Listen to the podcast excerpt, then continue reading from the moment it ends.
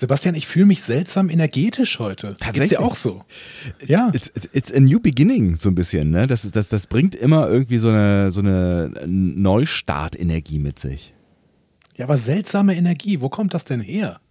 Seltsame Energie. Äh, wenn du jetzt, wenn du das jetzt noch so zweimal sagst, dann mache ich mir kurzfristig so ein bisschen Sorgen, dass ähm, ich gleich einen überdimensional großen Andreas-Kopf vor mir schweben sehe. Ähm, also übertreib's nicht mit der seltsamen Energie. Godlike Energies. ja, sehr besser. Übrigens, das war noch nicht mal ein Stimmverzerrer. Stimme lag. Das kann ich einfach so. Ja, Gott sei Dank.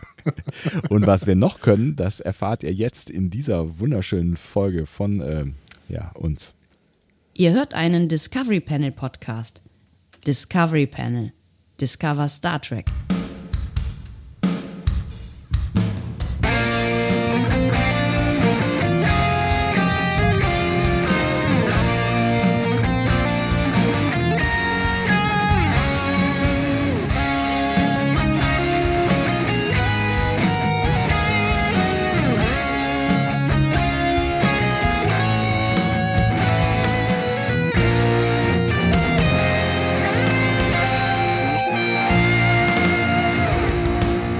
Freunde, es geht wieder los. Frisches Star Trek Futter ist am Start und deswegen öffnen wir feierlich das Discovery Panel zur ersten Folge der zweiten Staffel Lower Decks. Andy hat gerade den Namen schon gespoilt. Seltsame Energien oder Strange Energies, wie unsere Freunde aus Kanada dazu sagen. Auf dem Panel heute Andreas Dom und Sebastian Sonntag. Schön, dass ihr mit dabei seid. Da sind wir. auf Kanada. Ja, da wurde es ja irgendwie so halbwegs produziert, oder? Also zumindest die Tonaufnahmen wurden da gemacht, wenn ich das richtig erinnere. Stimmt, ja. wenn du dich daran ja richtig erinnerst, genau. Richtig, äh, stimmt. Ja. In Kanada. Ja, ja, ja genau. Ja, ja. ja ich, hab, ich hatte immer auf dem Schirm, dass die Realserien ja vor allen Dingen in Kanada gedreht werden, also mhm. Strange New Worlds. Oh, ne? das wird uns ja auch noch äh, Energies. demnächst äh, beschäftigen, ja, in absehbarer genau. Zeit. Und auch Star Trek Discovery. Klar. Ähm, Star Trek PK nicht, damit Herr äh, Stewart nicht so weit reisen muss. Aber ähm, stimmt, die Tonaufnahmen für äh, Lower Decks laufen ja auch in Kanada. Ja. Kanada ja. ist äh, the home of Star Trek now. Ja, so ein bisschen schon, oder? Also so, so ein bisschen ist es dazu geworden, habe ich auch so das Gefühl. Finde ich auch nicht schlimm. Ja. Also finde ich, also finde also ist, Ich finde das äh, überhaupt nicht schlimm, aber ja. es könnte äh, wieder Nostalgiker doch durchaus äh, erzürnen oder verärgern oder wie auch immer äh, die Feelings darüber sind. Was ah, denkt ja. ihr darüber? Denkt ihr darüber, ist das schlimm, dass Kanada jetzt Home of Star Trek ist? ich finde, also ich habe ich hab eigentlich nur gute Gefühle für Kanada, ohne jetzt jemals da gewesen zu sein oder allzu viel über Kanada zu wissen, aber ich habe irgendwie das Gefühl, die machen irgendwie ähm, äh, gefühlt vieles richtig. So, und es gibt schöne Städte da, nette Menschen. So, das ist, das ist mein, mein Grundgefühl für Kanada ohne das jetzt irgendwie belegen zu können. Vielleicht wart ihr ja mal da und äh, könnt äh, sagen, ob das totaler Schwachsinn ist oder ähm, ob, ob man das so pauschal. Ich war mal in Kanada so pauschal sagen kann. Du warst mal in Kanada tatsächlich? Ich war mal in Kanada. Da war ich zwölf ah. und ich war auch ungefähr zwölf Minuten in Kanada. also ich war, ich war in der äh, Kleinstadt Niagara Falls Ach. Äh, und äh, habe mir die Niagara-Fälle damals mit meinen Eltern angeschaut. Ach. Und ähm, da sind wir über so eine Brücke, Brücke gelaufen und ja. da mussten wir tatsächlich unsere äh, Kinder aus, also meinen Kinderausweis musste ich dann zeigen. Ja. Und dann durfte ich äh, nach Kanada. Ach, das ist witzig. Ach, ich wusste gar nicht, dass das, äh, dass das so äh, auf der Grenze äh, liegt. Das war mir gar nicht bewusst. Doch, wenn ich mich richtig erinnere, ist Niagara Falls, genau, äh, also auf der Grenze zu Kanada, genau. Hm? Aber vielleicht erinnere ich mich auch völlig falsch. Ich habe das so abgespeichert, dass ich da über diese Brücke gelaufen bin und da war Kanada. Das muss ich aber mal kurz verifizieren. Ja, ver Rede du eine Zeit weiter über Kanada, über deine Erfahrung von Kanada. Wie warst du das denn? Wie hast du denn Kanada bis jetzt wahrgenommen? So, also warst du, du warst noch nicht da, ne? Äh, das sagte ich gerade. Ich war noch nicht da. Das hat sich leider auch nicht geändert in den letzten äh, paar äh, Minuten. Ähm ja, muss ja, muss ja nochmal fragen. Nein, aber tatsächlich, ähm, äh, wie gesagt, tatsächlich habe ich irgendwie ähm, warme Gefühle für dieses ähm, Land. Ähm, ja, für die, für die USA so generell auch. Ne? Also das, äh, ich finde, ich meine, Kanada ist auch ein Riesenland und äh, die USA sind ja auch viel zu groß, um sie irgendwie über einen Kamm zu scheren. Deswegen ist es ja auch unfair. Also irgendwie ist es unfair. Also, aber whatever. Also ich habe kein Problem damit, dass Star Trek in Kanada produziert wird. Ich weiß, dass es was mit Kostengründen zu tun hat. Ne? Also irgendwie mhm. scheint es ja ähm, günstiger zu sein, Serien in Kanada zu produzieren als in den USA. Das sagt so ein bisschen was über die Produktionsbedingungen in den USA aus. Aber ähm, ey, am Ende, äh, wenn, wenn dadurch irgendwie qualitativ hochwertige, gute Serien entstehen können, die ähm, vielleicht noch einen Tacken besser werden, weil sie noch ein bisschen mehr Kohle für andere Sachen übrig haben oder was auch immer. Oder weil sie, weil sie einfach dadurch, dass sie da produziert werden können, existieren, dann ist mir das alles recht. Ja, mir absolut auch. Ähm, je mehr Star Trek, desto besser, weil dann ist für jeden etwas dabei, was ihm gefallen oder ihr gefallen wird. Äh, tatsächlich kann ich jetzt gerade nochmal sagen, äh, die größten Niagara-Fälle sind sogar auf kanadischer Seite. Also tatsächlich äh, ist Niagara Falls eine Kleinstadt, die sowohl auf der amerikanischen als auch auf der kanadischen Seite äh, ist. Punkt. Gut.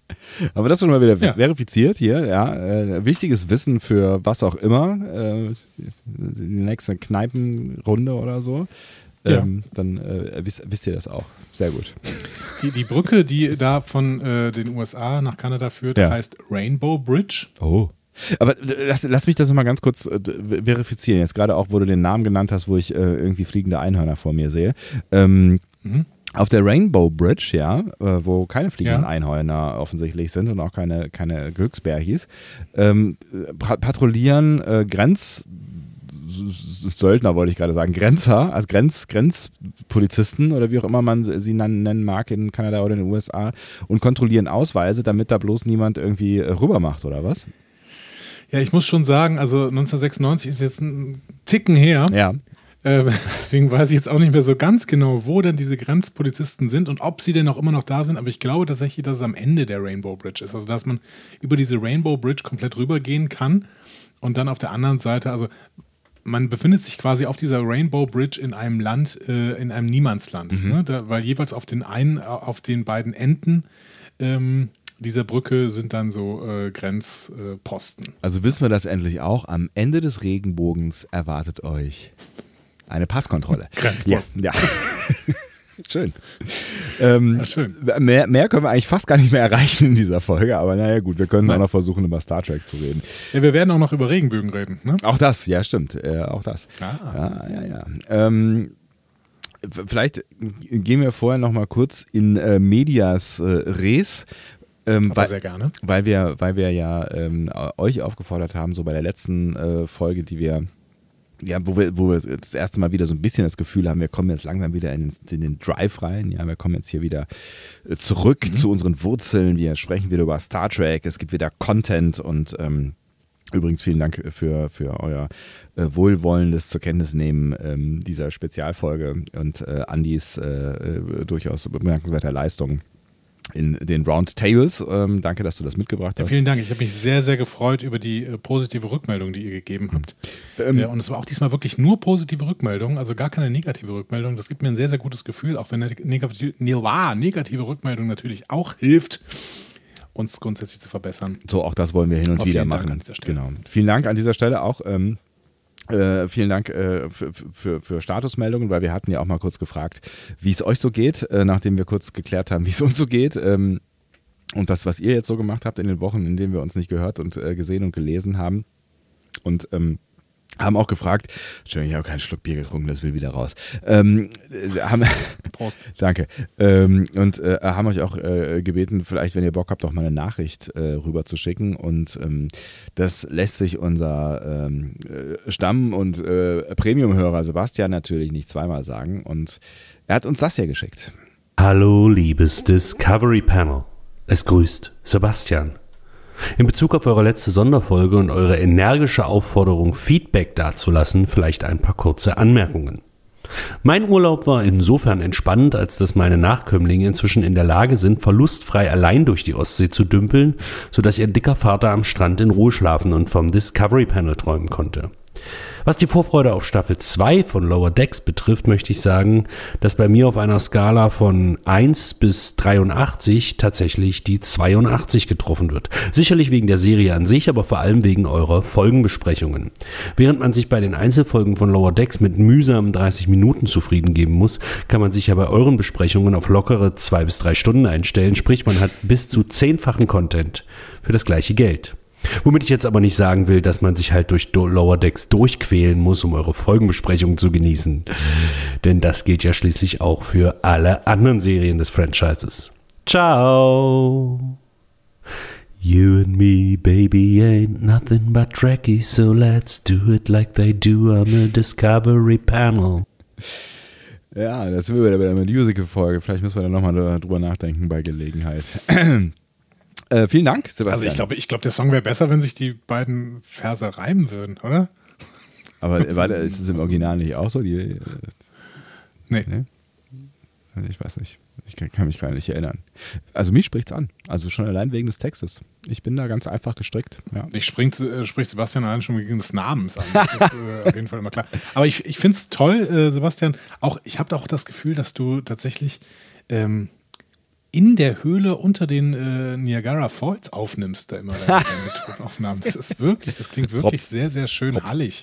Ja, auf jeden Fall. Ähm, aber auch inhaltlich ähm, möchte ich mich natürlich äh, ganz herzlich auch ähm, im Namen von dir äh, vermutlich äh, bedanken für die netten Worte. Wir werden uns äh, bemühen, ähm, dem auch Folge zu leisten, ja. Also ihr zahlt einfach mal äh, einmal Kohle an Amazon Prime und bekommt uns obendrauf gratis, toll, oder? Es ist, ist äh, Wahnsinn, toll.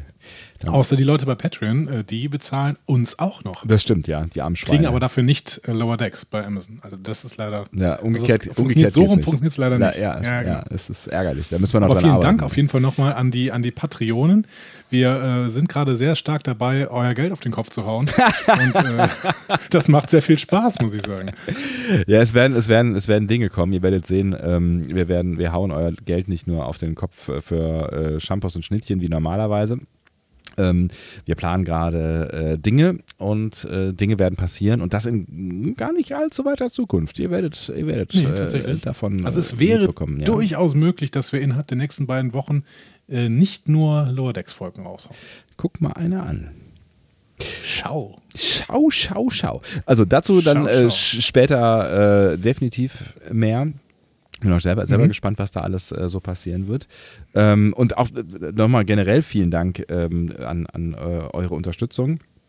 Weil es, es gab tatsächlich auch Menschen unter euch, äh, die das mit dem Aussetzen des ähm, Patreon-Monats irgendwie nicht in Ordnung fanden und äh, die dann äh, quasi zusätzlich dann noch auf den anderen Wegen Geld an uns haben rüberwachsen lassen, äh, wenn wir schon Patreon oh. ausgesetzt haben. Also vielen Dank äh, das dafür. Das, das, ist sehr nett. Das ist wirklich sehr nett. Das ist aber toll. Ja. Vielleicht, vielleicht kriege ich dann sogar Essen. Äh, wer weiß.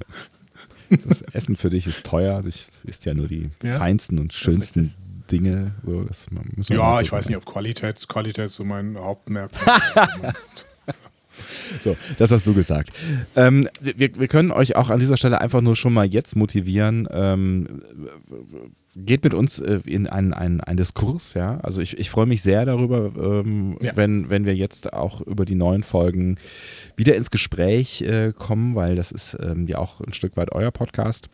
Mhm. Und ähm, deswegen könnte ich auch einfach jetzt schon mal hier, ne? Also ich meine, wenn ihr, wenn ihr, ihr könnt euch schon mal merken, wir, wir werden jetzt gleich loslegen mit der ersten Folge und ähm, dann wisst ihr schon mal direkt quasi on the fly, während wir reden, könnt ihr euch dann schon mal überlegen, ob ihr nicht einen äh, unserer Kanäle nutzen wollt, um, um direkt quasi on the fly Feedback zu geben und ähm, das hier werden Sie. Diskussionen zu folgen findet ihr auf discoverypanel.de oder sprecht eine Nachricht auf den Discovery Panel Anrufbeantworter unter 02291 ukta uk 2.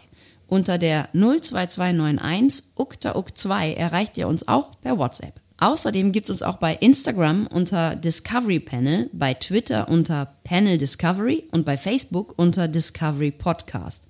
Wir freuen uns über eure Nachrichten und über eure Kommentare. Das tun wir und wir geben euch jetzt äh, entsprechend auch Futter dafür, dass ihr dann auch kommentieren könnt. Weil wir Dass haben einiges. Anja jetzt mal so vor der Folge, vor der Folgenbesprechung abspielst. Das ist ganz neu, wirklich. Also Ich- ich hab gedacht, vielen Dank, liebe Anja. Ja. Vielen Dank äh, für diesen Interruptus, lieber Sebastian. Das hat äh, mich wirklich aufgeweckt jetzt Ja. und ich bin bereit, die Episode mit dir zu besprechen. Ich habe gedacht, ich mache mal was Neues. Ja, es ist ja, wir, wir sind ja. Ja. am Anfang von, von Neuem. Wir sind jetzt gerade, ne, Mhm. wir, wir gehen jetzt auf die Star Trek Autobahn. Ja, wir, wir, wir gehen jetzt auf die Überholspur und werden sie nicht mehr verlassen. fahren, fahren, fahren. So, äh, werden sie vermutlich nicht mehr verlassen bis äh, weit ins Frühjahr hinein. Mal gucken, was so kommen wird, aber es könnte, es könnte so kommen und insofern habe ich gedacht, machen wir mal ein bisschen was Neues und ähm, wenn, wenn ihr diejenigen seid, die noch nie eine Folge von uns zu Ende gehört haben, habt ihr vielleicht diesen Social Media Hinweis das erste Mal gehört und ähm, könnt, ihr, könnt ihr diesmal nutzen. Wer weiß, wofür es gut ist. Ich äh, würde mich sehr freuen. Ich äh, würde aber jetzt anfangen, tatsächlich über diese Folge zu reden, denn ähm, es ist eine Lower Decks Folge und ähm, das ist so ein bisschen die Überleitung vom Feedback in die Folge rein. Da es eine Lower Decks Folge ist, Ja. gibt es natürlich wieder Anspielung, Anspielung, Anspielung. Wir wissen, dass Lower Decks eine totale Metaserie ist, Ja. eine, eine, vielleicht die Serie für Trekkies überhaupt, hm? könnte man sagen. Äh, du- durchaus, ja. Also vor allen Dingen halt äh, für äh, quasi äh, altgewachsene Trekkies, möchte ich mal sagen, ja, die das Oeuvre schon seit äh, Jahrzehnten verfolgen.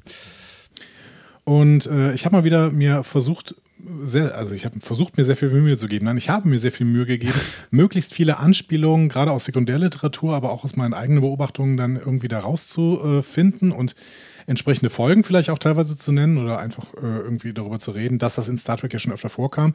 Ich bin mir aber hundertprozentig sicher, und das ist so die Verbindung zum Feedback, ich bin mir hundertprozentig sicher, dass ich nicht alles gefunden habe. Und deswegen bin ich gespannt, ob wir vielleicht in den Kommentaren auf unserer Seite discoverypanel.de eine große Sammlung von Referenzen aufmachen können, die ich jetzt nicht genannt habe.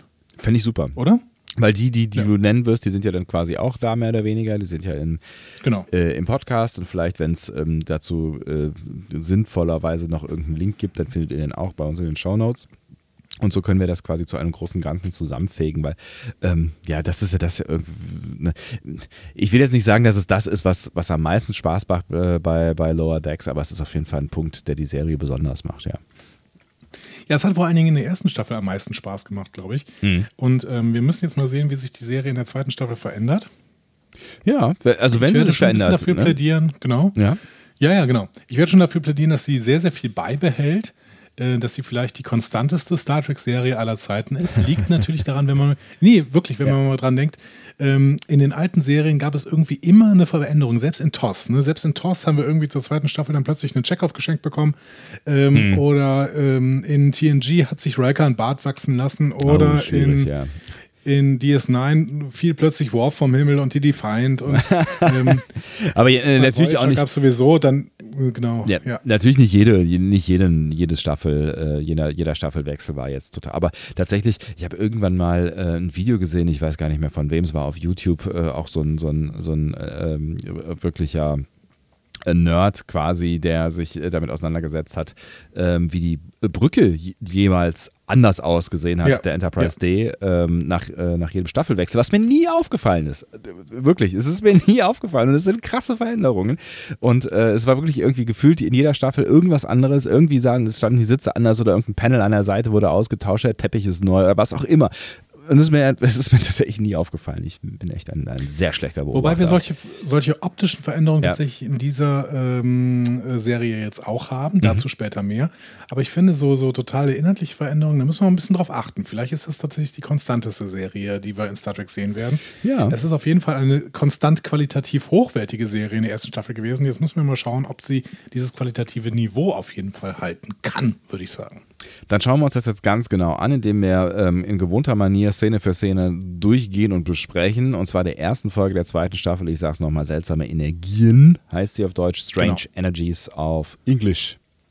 Genau, der Autor äh, ist hier tatsächlich der Chefautor Mike McMahon. Der- wird überall wahrscheinlich als Autor angegeben sein. Äh, eventuell sehen wir aber auch mal jemanden, der wirklich eine Folge für sich äh, entworfen hat. Aber ähm, hier steht wieder Mike McMahon dabei. Ähm, über den müssen wir im Prinzip nicht so richtig viel sagen, wenn ihr uns schon länger hört. Wenn ihr aber gerade erst einsteigt, muss man nochmal sagen, das ist der Showrunner, das ist der Headwriter. Das ist ähm, ein, ein Star Trek-Fan immer schon gewesen. Der hat sogar einen äh, Twitter-Account, TNG Staffel 8. Äh, in dem er Storylines noch fick- Der auf jeden Fall Genau. Äh, ist sehr lohnenswert. Wenn ihr den nicht kennt, ist es auf jeden Fall sehr lohn lohnenswert, ja. Genau. Storylines einer fiktiven achten Staffel TNG und darüber hat er dann sogar ein Buch geschrieben, Warped in an Engine, Engaging Guide to the Never Aired, aired Eighth Season. Mhm. Englische Sprache, schwierige Sprache. Ähm, danach, also der hat. Ähm, also quasi das Handbuch, äh, das Handbuch zur, zu, zu einer niemals veröffentlichten äh, achten äh, Staffel äh, grob übersetzt. Genau. Ähm, und McMahon ist dann bekannt geworden durch die Produktionsarbeit an Comicserien, äh, South Park, Drawn Together und zuletzt dann äh, Rick and Morty. Und dafür hat er dann einen Emmy gewonnen und ist äh, auch einer breiteren Öffentlichkeit bekannt geworden und dementsprechend auch für diese Serie quasi engagiert worden. Und wenn ihr noch mehr über Mike McMahon äh, herausfinden möchtet, äh, wir haben das eine oder andere auch erzählt äh, in unserem äh, oder mehr oder weniger deinem Exklusivinterview, dass du mal mit ihm führen durftest, ähm, ja. was wir jetzt, behaupte ich, einfach mal unter dieser Folge verlinken. Ähm, ja, das muss ich mir natürlich merken, aber ich dann weiß. können wir das natürlich tun. Was ich auch verlinken kann, ist ähm, ein Interview, was Reinhard Prahl für Sci-Fi äh, mit Mike McMahon letzte Woche geführt hat. Das mhm. heißt, ähm, auch da könnte man noch mal ein bisschen was gerade über die zweite Staffel sehen. Ähm, Reinhard Prahl ist ja auch ein, ein ähm, ja, wir haben ihn auch schon mal getroffen auf der FedCon, aber es ist ein ewiger äh, Star Trek, äh, also ein, ein, ein schon langjähriger Star Trek-Schreiber, Star Trek-Journalist quasi, ja. der auch schon viele Bücher im deutschen Raum geschrieben hat. So. Genau. Jetzt muss ich nur mich daran erinnern, dass ich das alle verlinken muss. Ich packe es am besten hier immer schon irgendwie rein, mach das, äh, damit mach das. ich mich daran erinnere. So. Ähm, Regie dieser Folge hat Jason Surek geführt. Mhm. Was sagt ihr Jason Surek? Ehrlich gesagt, spontan nix. Also das ist das, das, das, das, passiert bei ungefähr 150 Prozent der Namen, die du sagst. Aber bei, bei dem habe ich äh, irgendwie das Gefühl, dass, dass äh, er mir zu Recht nichts sagt. Ja, ähm, absolut. Aber er hat eine Serie gemacht, die du vielleicht sogar gesehen hast, wobei du auf jeden Fall die Ursprungsserie gesehen hast, äh, dieser Serie. Ja. Ähm, die Rede ist von DuckTales.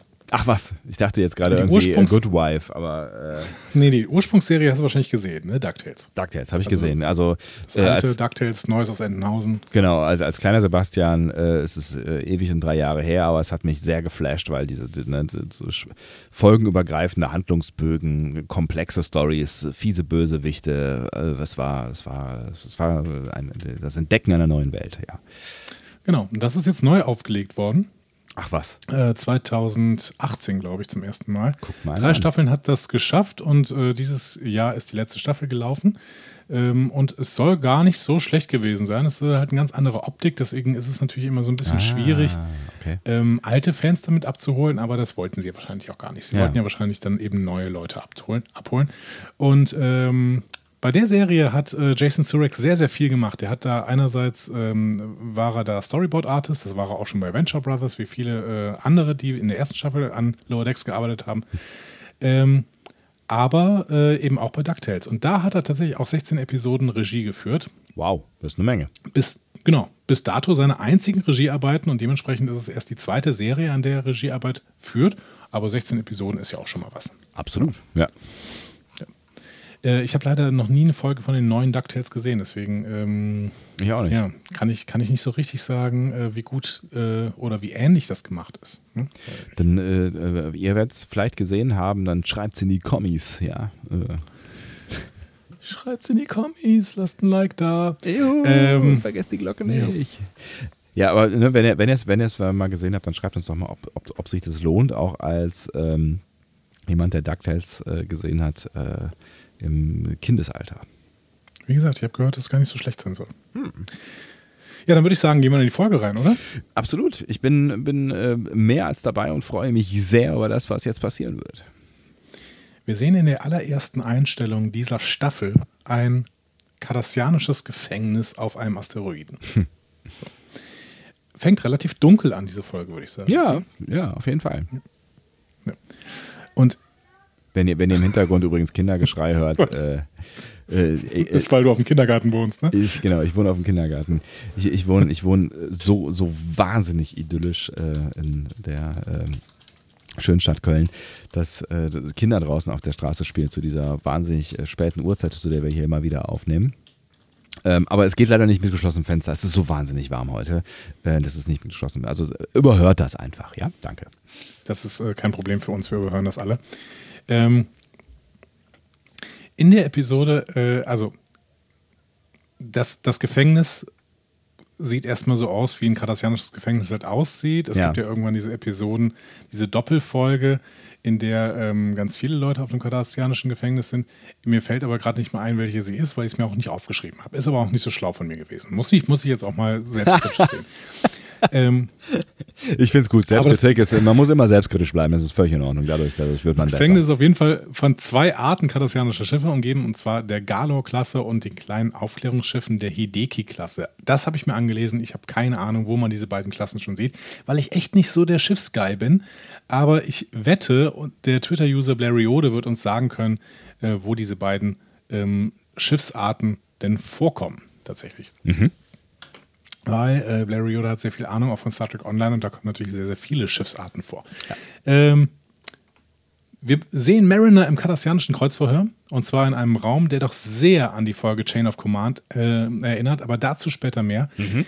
Ähm, sie sagt dann erstmal, dass in den Monaten, in denen sie und ihre Mutter, ne, also Freeman, ne, ja. die sehen wir ja auch später, ne, ja. Kara Freeman, die Captain, Captain ja. äh, zusammengearbeitet haben, die Grenze zwischen Captain und Mutter zu sehr verwischt wurde. Ja, das, das, das Lustige ist halt, dass sie das irgendwie auf die Frage antwortet, so irgendwie, äh, ne, also es soll ja eigentlich ein, irgendwie ein Folterverhör sein und äh, ja. äh, ne, die Frage ist irgendwie, hast du irgendwas zu sagen? Und sie fängt im Prinzip an, ihr psychotherapeutisch oder selbsttherapeutisch äh, über ihre Beziehung zu, zu äh, also ihre äh, Privat- und Arbeitsbeziehung zu ihrer Mutter zu reden, was glaube ich das Letzte ist, was die äh, kardassianische Dame da hören wollte. So, aber naja, mein Gott genau hören wollen würde, wenn es denn eine reale Situation wäre. Ja, das ja, alles, ne? also, okay, ihr habt die Folge ja gesehen. Ich dachte, äh, Spannungsbogen, Mann. Ja, wir müssen jetzt nicht wieder den künstlichen Spannungsbogen der Folge aufnehmen. Nein. Also Mariner gelingt es auf jeden Fall, sich aus ihren Fesseln zu befreien. Sie nimmt die Kardassianerin als Geisel und beginnt sich aus dem Gefängnis herauszuarbeiten. Äh, dabei sehen wir natürlich äh, kardassianische Uniformen, Waffenarchitektur, einschließlich der Türkontrollen. Ich habe es in der vorletzten Folge angesprochen, dass dies alles sehr, sehr, äh, sieht alles sehr, sehr nach Deep Space Nine aus. Ja. Äh, beziehungsweise Terror wie die äh, Station ja eigentlich unter kardassianischer Herrschaft hieß. Ähm, also, schönes, schönes Holodeck-Programm, könnte von Quark äh, stammen. ähm, auf dem Weg trifft äh, Mariner auf jeden Fall ein Hologramm von Bäumler. Mhm. Und äh, das Hologramm bittet sie, ihn freizulassen. Und Mariner sagt: Nee, ich bin immer noch sauer. Hier, du Beförderung zur Titan hast du angenommen, ohne dich zu verabschieden. Und, und, das ist auch so der erste, der erste Hinweis darauf, dass es ein, eine, ein, ein, äh, eine Projektion, eine, äh, eine Holodeck-Simulation sein könnte. Ne? Genau, aber es ist auch ein erster Hinweis darauf, dass Mariner tatsächlich sehr verletzt äh, ist. Und äh, das mussten wir nicht unbedingt so erkennen am Ende der ersten Staffel, als ja. Bäumler dann da ähm, befördert worden ist. Es ist auch die Frage, ähm, ob sie das mit dem echten Bäumler oder dem echten Bäumler so kommuniziert hätte. Ja, mit Sicherheit nicht. Ja. Nein, nein, das hätte sie nicht gemacht. Ja. Ähm, Hologramm-Bäumler ruft dann noch der äh, hinterher, dass die Kardassianer ihm ständig Lichter zeigen. das hat mich sehr gefreut. Mhm. Ähm, also in, im Zusammenspiel mit der gesamten Architektur dieser Einrichtung äh, und diesem Verhörraum und sowas ist das natürlich eine Anspielung an Chain of Command. Ja. Diese Folge, in, dem, in der äh, Picard von den Kardassianern entführt und gefoltert wurde ähm, und die Kardassianer versuchen Picard glauben zu lassen, dass es fünf Lichter vor ihm gibt, obwohl es nur vier sind. Übrigens, in diesem Verhörraum sind es fünf. das, echt, das, sind vier unten in einer, das sind vier unten in einer Reihe und oben ist es noch eins. So. Geil. Okay. Und ähm, man könnte jetzt dafür plädieren, dass es vier sind, aber es sind eigentlich fünf. Und das ist äh, Schön. auch schon wieder eine sehr, sehr schöne Anspielung. Ähm, Lordex hat sich schon öfter auf Chain of Command bezogen, ähm, unter anderem relativ häufig in Much Ado About Bäumler, viel Lärm um Bäumler. Äh, da hat äh, Mariner erstmal so gesagt, ja, da gab es da gab's so einen zweiten Captain, der dazu gekommen ist. Und mhm. Mariner hat erstmal gescherzt, ja, braucht die Cerritos jetzt einen Jellico? Ne? Ähm, also mhm. Also der Jellico ist der Ersatzcaptain, der gekommen ist, weil Picard ja da auf ähm, Mission war. Ein, ein ähm, so semi-sympathischer Typ. Ja, also ähm, es, es gibt ja so ein paar Leute im Umfeld dieses Podcasts, beziehungsweise im weiteren Umfeld dieser deutschen Star Trek Community, die äh, Jellicoe sehr, sehr abfeiern, äh, gerade für seinen Wortwitz. Ne? Ähm, Ja, aber er hat, er hat halt, äh, ich meine, es ist natürlich auch klar, dass, dass wenn man da jemanden hinsetzt, dass der sich dann auch vom PK unterscheiden muss. So, aber ähm, ich als, als äh, jemand, der sehr zu Hause gewesen ist in dieser äh, PK Enterprise, habe sehr gefremdelt mit dieser Situation. Ja. Ähm, wir haben aber noch eine Anspielung in dieser Much Ado About Bäumler Folge auf Chain of Command, nämlich Freeman, Shax und Ransom, die ähm, in diesen schwarzen Anzügen die ganze Zeit rumlaufen. Mhm. Ähm, und Tandy hat dasselbe gemacht in, in der Folge Veritas. Das heißt, ähm, es gibt schon verschiedenste Anspielungen auf Chain of Command. Wenn ihr nochmal irgendeine Folge gucken wollt, es gibt zwei Folgen, die ich euch empfehlen würde, auf Basis äh, für diese Folge euch nochmal nachzuschauen. Das ist einerseits TNG Chain, Chain of Command und andererseits ähm, den ursprünglichen Piloten, ne? Ach so, ja. Where No Man Has Gone Before ja. von TOS. Ja. Relativ wichtig auch dafür. Ja, äh, Mariner beamt dann an Bord äh, der Miranda-Class USS Macduff hm, mhm. und sprengt ihren Weg aus dem Gebäude. Das hatten wir im Trailer gesehen. Wir haben uns noch gefragt, ja, wie kommt denn die Macduff jetzt ins Spiel? Okay, es ist eine Holo, äh, ein Holoschiff. Ja. Und ähm, wir sehen dann natürlich äh, als bei dieser Verfolgungsjagd ganz, ganz viele Schiffe in diesem speziellen Hangar, der da liegt. Die alle in die Luft fliegen. Ähm, genau, und da sehen wir so, so ähm, Delta-Flyer-mäßige, also ja. wie, wie das Ding, was, äh, was ähm, na, Tom Paris und äh, Harry Kim gebaut Zusammen, haben ja. im mhm. Delta-Quadranten. Mhm. Ne? Ähm, so, so sahen diese kleinen äh, Shuttle-Schiffe da aus. Dann Jemadar-Jäger sehen wir, einen romulanischen Warbird aus der Nemesis-Ära, einen romulanischen Warbird aus der TOS-Ära tatsächlich mhm. ähm, und noch ein paar Kampfflugzeuge der Föderation. Ähm, also da ist auch wieder sehr, sehr viel Kanon, was wir da tatsächlich in diesem Hangar sehen. Aber es ist natürlich alles simuliert. Dementsprechend äh, wissen wir auch nicht, ob der Delta Flyer zum Beispiel jetzt in, in Massenproduktion gegangen ist, ne, ja. nachdem die Voyager zurückgekommen ist ne, aus dem Delta-Quadranten. Wer weiß das schon? Wer weiß das schon? Ich nicht. Ähm, Vielleicht in Star USS Macduff, USS Macduff ist auch sehr, sehr schön. Ist äh, Miranda-Class Schiff. Mhm. Sehen wir zu, zum ersten Mal in äh, Zornes Khan. Mhm. Da ist es die Reliant, ne? die ist ein Miranda-Class Schiff. Und ähm, in dem Film hat man ja auch gesehen, dass man so ein Schiff relativ gut äh, stehlen kann. Die ähm, Brücke ist total identisch. Das ist extrem danach gestaltet. Also mhm. nach, äh, nach, dem, nach der Reliant in äh, Zorn des Khan. Mhm. Ähm, da kann man wirklich auch teilweise dieselben Schaltpanels sehen Ach, auf, der, auf dem Macduff. Ja. Ist auch ein bisschen gemütlicher, ne? Also es ist so ein bisschen, so ein bisschen. Ein, bisschen, kleineres, ne? Genau, ein bisschen cozy alles da, ja. ja. Und äh, Mike McMahon hat im Jahr äh, 2020 gesagt, dass die Cerritas sich auch von der Reliant hat, hat inspirieren lassen. Also zumindest das Außendesign. Mhm. Das heißt, ähm, er nimmt hier quasi zum zweiten Mal die Reliant als Vorbild für ein Schiff. Ähm, Macduff habe ich mir jetzt angelesen, könnte sich auf einen TNG-Charakter beziehen, nämlich Kieran Macduff aus der Episode Conundrum. Mhm.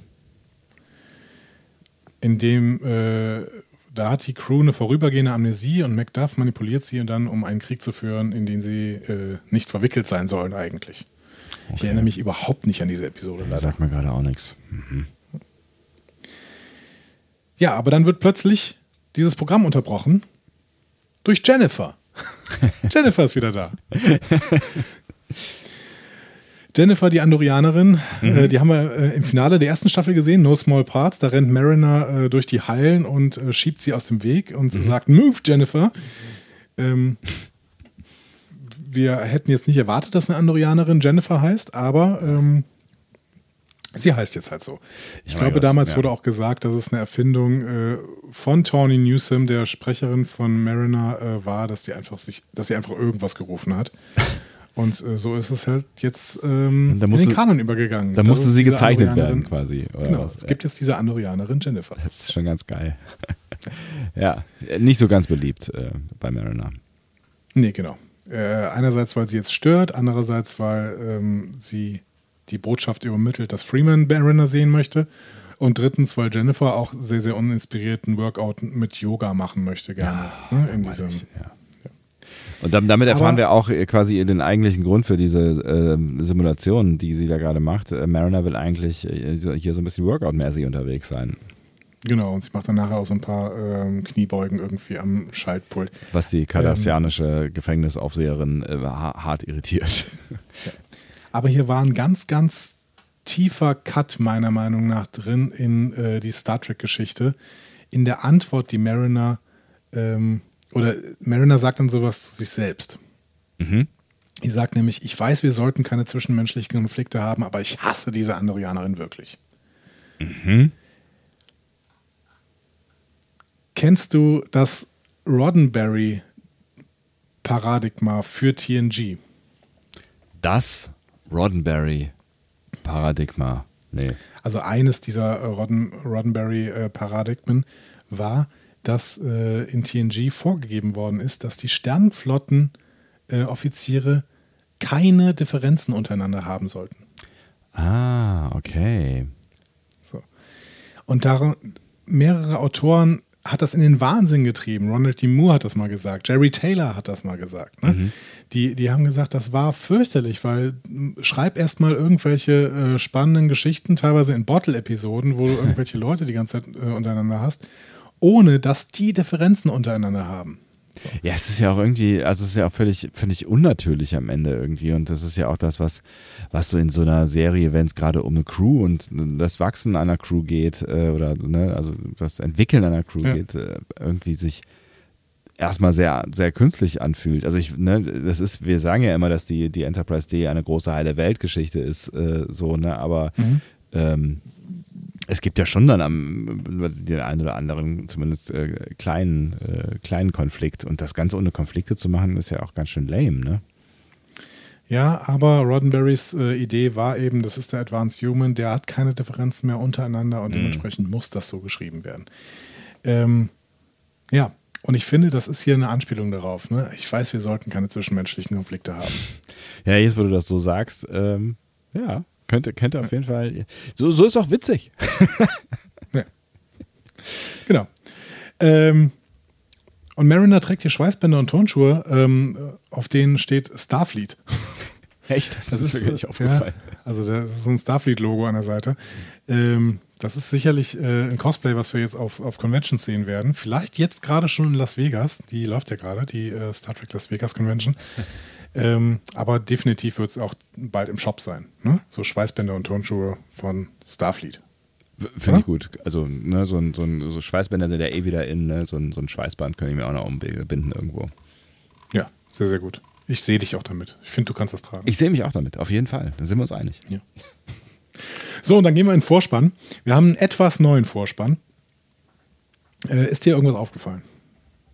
Ähm, ich, hatte, ich hatte tatsächlich ähm, mich auf, auf Twitter schon ein bisschen spoilen lassen, dass der äh, mhm. Vorspann neu sein soll, aber ich muss gestehen, da mein Hirn ja nicht das Beste ist und ähm, äh, ich mich gar nicht mehr so richtig, also ich konnte mich natürlich an den alten Vorspann erinnern. Ich habe irgendwie das Gefühl, er war kürzer. Ich habe das Gefühl, irgendwie ist es, es ist beim alten Vorspann mehr passiert, bevor dieser, dieser Asteroidenschauer kam, aber wahrscheinlich ist das gar nicht so.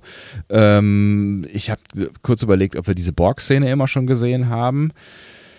Aber mhm. ehrlich mhm. gesagt, ich, also das, das wäre das wär jetzt mein, mein Tipp darauf, dass wir vielleicht die Box-Szene vorher nicht gesehen haben, aber mein Hirn ist so schlecht, dass ich das wirklich, vielleicht habe ich mir das auch zehnmal angeguckt und habe es wieder vergessen. Ja, aber du hast so ungefähr eine richtige Vermutung, denn wir haben diese Borg-Szene zwar gesehen, aber wir haben sie anders gesehen.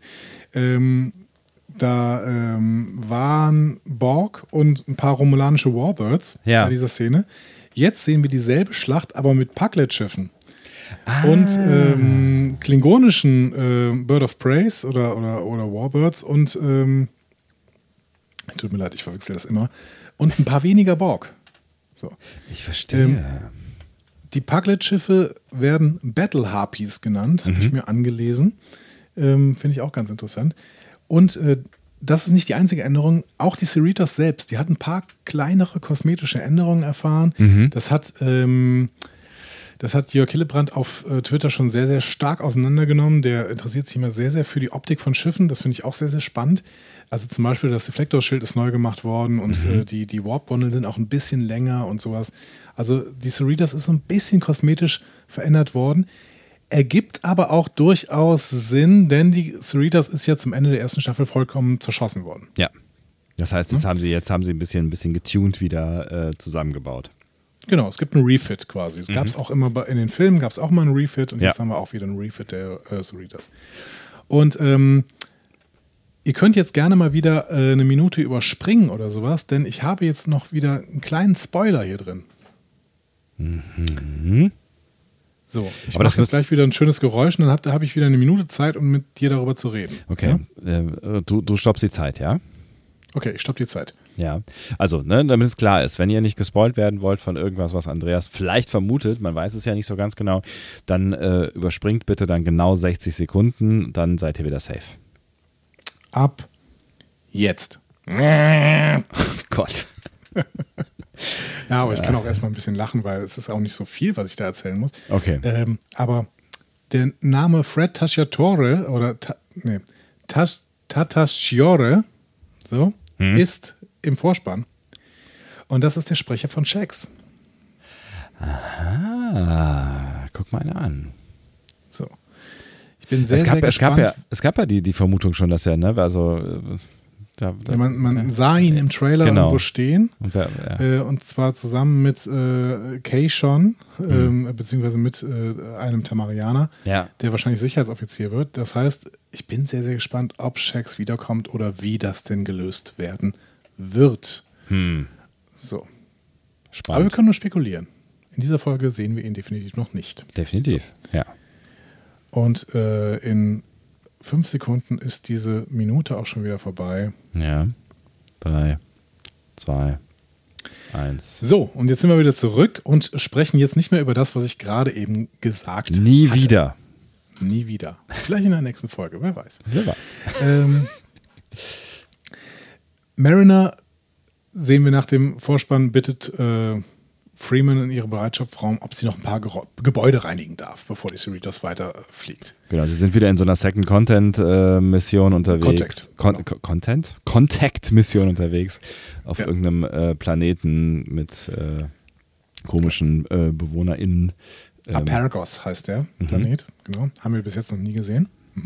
Und äh, ich ehrlich gesagt weiß ich nicht genau, was die dann da irgendwie, also was ihre Hauptmission ist. Also es geht ja irgendwie um ein paar Kisten und äh, aber da können wir ja gleich noch drüber sprechen. Aber äh, Mariner hat auf jeden Fall wieder, wieder eigene Pläne. Naja, die Hauptmission wird ja nachher dann quasi, äh, also ich weiß nicht, was sie sonst noch so gemacht haben, aber Ja. die Hauptmission war ja jetzt, denen noch eine Nummer zuzuteilen, die quasi dann immer angerufen werden kann. So, ne? Also wenn man Kontakt mit denen aufnehmen möchte, brauchen die eine Nummer, die im Register aufgenommen wird Mhm. und die müssen sich jetzt noch aussuchen. Aber sie hatten ja auch da so irgendwie, hatten die nicht auch ein paar Kisten stehen und so ein Krams. Also ich hatte irgendwie das Gefühl, die machen danach. Aber ist ja auch egal. Ist ja völlig, völlig wurscht. Also um die Nummer geht es ja Genau. vor allen Dingen, genau. Genau, es geht jetzt, äh, geht jetzt hier darum, dass Mariner gerne mit Schall duschen ähm, quasi, also beziehungsweise es sind hier keine Schallduschen, sondern so Schall-Powerwasher, äh, würde sie gerne noch ein paar Gebäude reinigen, ähm, weil die Leute das halt durch die Industrialisierung alles ziemlich zerstört haben und äh, Mariner möchte ihnen zeigen, wie man das reinigen kann. Ja, So. also alles dreckig und äh, düster und so, ne? Und sie hat das, sie hat die Hoffnung, dass wenn die sehen quasi, dass äh, das ganz einfach ist, dass die Welt dann wieder in einem neuem Glanz erstrahlt und die alles sauber machen. Ja, genau. Hast du eigentlich gesehen, dass Freeman auch in ihrem Bereitschaftsraum ähm, äh, Schiffe in äh, Ships in a Bottle hat? Also Flaschenschiffe quasi oder so Schiffsmodelle und so? Nee, tatsächlich habe ich auch nicht drauf geachtet. Ach, ich achte immer zu wenig auf Details. Ich musste, ich musste wieder reinkommen in das Lower Decks äh, äh, Detail gucken. So, aber ja. Ja. Wobei nicht alles da irgendwie verwertbar war, was sie da zum Beispiel im, äh, in der, im Schrank stehen hatte. Das ist bei anderen Stellen anders. Naja. Ähm, Freeman sagt dann, ja, kann ich dir offiziell nicht zulassen, aber als deine Mutter gebe ich dir die Erlaubnis. Ne? Das ist offensichtlich jetzt deren Deal. Ne? Offiziell gehen die Sachen nicht. Inoffiziell kann sie Mariner immer wieder zu solchen Missionen schicken. Was natürlich ein bisschen lame ist, äh, weil Mariner das vorher ja alles quasi hinter ihrem Rücken gemacht hat und äh, jetzt so zumindest mit indirekter ähm, Duldung. Ja, es ist halt Ja, so. macht nicht ganz so ne? viel Spaß, ne? Ja, es ist halt irgendwie, ja, nicht mehr so, ja, nicht mehr so rebellisch, ne, wenn Mama sagt, ja, mach halt. Sowas haben beide nicht gemerkt, dass Ransom im Raum ist. Steht nämlich irgendwo in der Ecke. So. Commander Jack Ransom, eigentlich erster Offizier, aber offensichtlich hat er nicht mehr so viel zu melden und das findet er auch äh, sichtlich doof, dass Ja. er nicht mehr so viel zu melden hat, seit War- Mariner so viel Zeit in Anspruch nimmt. War offensichtlich auch nicht das erste Mal, dass sie ihn vergessen haben, sagt er dann noch, oder deutet er dann auch so irgendwie Ja. an, ne? Ja, und äh, Freeman äh, autorisiert nicht nur die Mission, sondern fordert Ransom auch noch auf, sicherzustellen, dass Mariner alles hat, was sie braucht. Also, ähm, ja.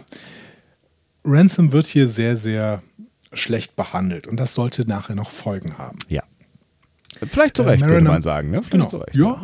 ja. man wird Ransom in dieser Folge auch sehr, sehr stark in Schutz nehmen müssen. Das ja. äh, müssen wir jetzt schon mal ähm, äh, im Hinterkopf haben. Mariner ja. macht sich auf jeden Fall ziemlich lustig über ihn noch, äh, als er dann wütend abläuft. Ne? So. Ja, genau. Er kriegt noch, noch, noch, obwohl die Situation eh schon beschissen ist, kriegt er noch einen drauf hinten, ja. Hm? Und hinterm genau, Kopf finde ich auch äh, äh, ein gutes Bild an der Stelle. Kopf, ja. Kopf, ja. ja. Ähm, Mariner geht dann äh, zu ihrer Koje im Mannschaftsquartier. Ne? Mhm. Sie ist auf jeden, auf jeden Fall immer noch in den Lower Decks, wo ja. sie schläft, äh, um dann ein persönliches Protokoll über ihre Interaktion mit Ransom zu führen, weil das, das muss sie sich schon merken. Das war so toll, das musste sie sich merken, wie sie den nochmal beleidigt hat. Genau, ja. Ja, das ist ja, das ähm, ist ja auch eine, eine etwas, äh, äh, ja, diese Beziehung zwischen den beiden ist ja auch nicht so ganz irgendwie, nicht so ganz durchschaubar, ja. Ja, ja. Ja. Also wir hatten ja, wir hatten in der ersten Staffel zwischenzeitlich mal gedacht, dass die schon eine gewisse Faszination für Ransom hat, aber ähm, ich glaube, ja, man, man weiß es nicht so ganz genau. Ne? Also irgendwie, ja, ne, wir, hatten, wir hatten ja schon das Gefühl, sie findet ihn zumindest cool.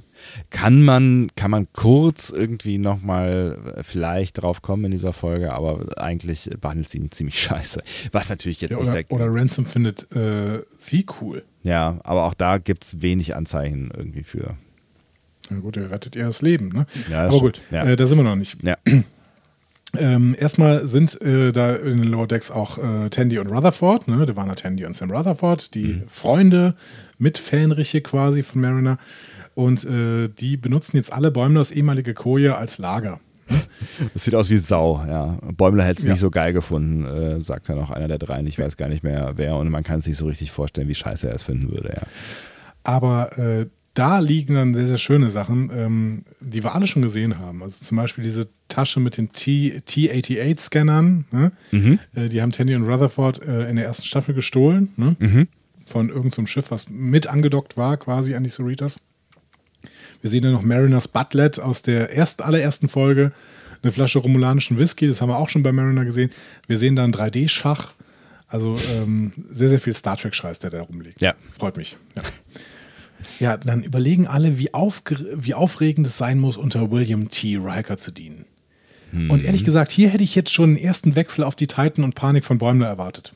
Ich habe auch gedacht, dass, ähm, dass wir ihn früher zu Gesicht bekommen. Das wäre ja auch der perfekte Moment gewesen. Ne? Kurzer Cut, so, mhm. ja. Aber ähm, nö, ist nicht. Ist nicht?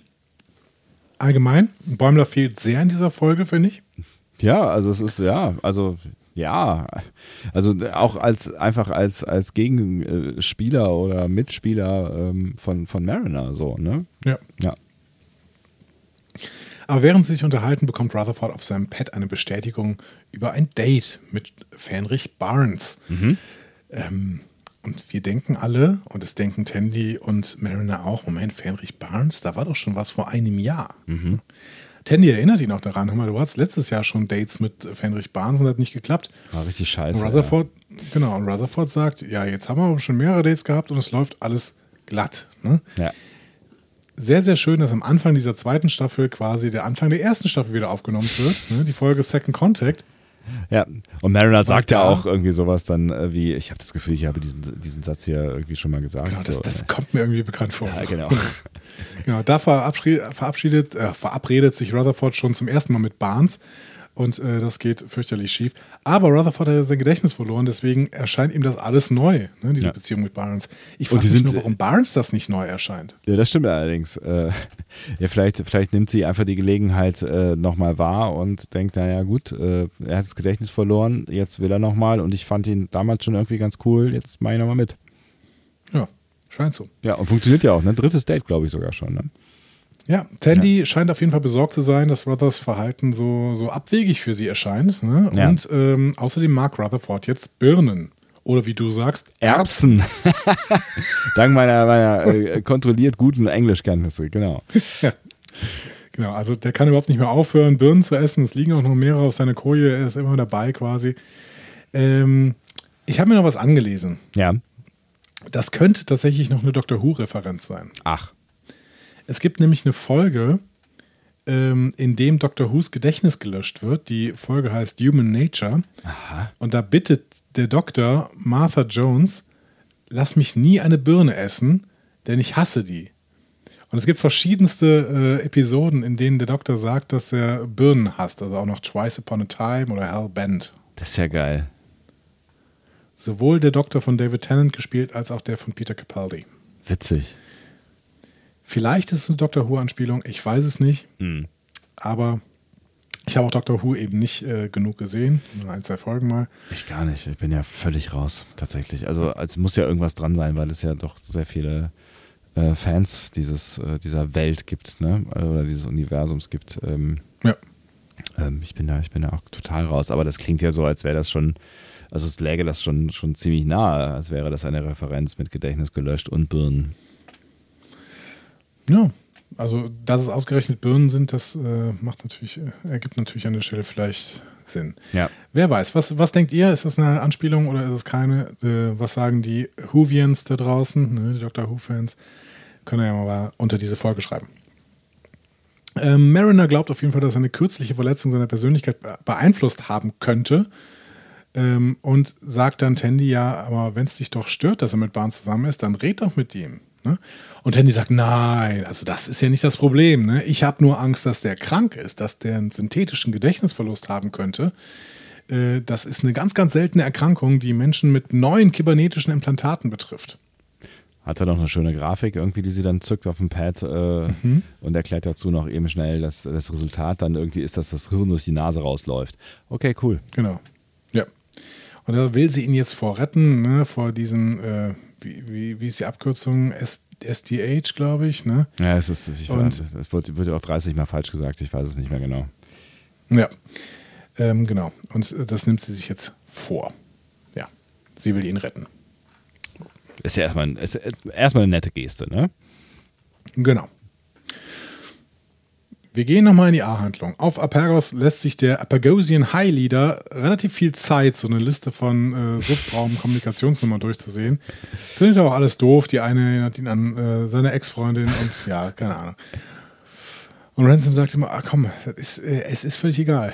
Wir werden irgendwann nur noch sagen, so, ruf Ap Apagos und äh, dann Ja. macht der Computer den Rest. Diese Zahl spielt keine Rolle. Nein, die Apagosianer haben eine tiefe Beziehung zu Zahlen und deswegen äh, ist es von großer Bedeutung. ja. Ja, also braucht Ransom mehr Pets. So. Denn er braucht ja mehr Auswahl bei den Zahlen. Und Mariner soll ihm die Pets besorgen. Mariner will das aber nicht, äh, stellt sich weiterhin doof an. Ransom wird sauer. Ähm, Im Endeffekt bringt Stevens ihm die Pets und äh, Ransom äh, sagt Stevens, hau ab. Ne? Stevens Ja. ist nämlich äh, verehrt Ransom. Noch viel mehr als in der ersten Staffel, habe ich das Gefühl ja. gehabt. Also ne? sein, sein äh, quasi sowas wie persönlicher Assistent oder sowas, ne? Also er ist, äh, was, ja, Stevens, Stevens hat doch auch irgendeine Rolle im Schiff, eine relativ hohe Rolle, oder? ja, aber was, was, was ist man denn, wenn man dem ersten Offizier zuarbeitet? Das ist wahrscheinlich Ist irgendwie er das? Commander. Ich glaube nicht, dass er das macht. Ich glaube, der hat eigentlich noch eine äh, wichtige Rolle. Ja. Ich weiß es nicht mehr ganz genau, ehrlich gesagt. Muss ich, ähm, Der findet, ihn einfach nur, der findet ihn einfach nur geil. der findet ihn auf jeden Fall geil, ja. Ja. Aber ich meine, der hat auch irgendeine Rolle.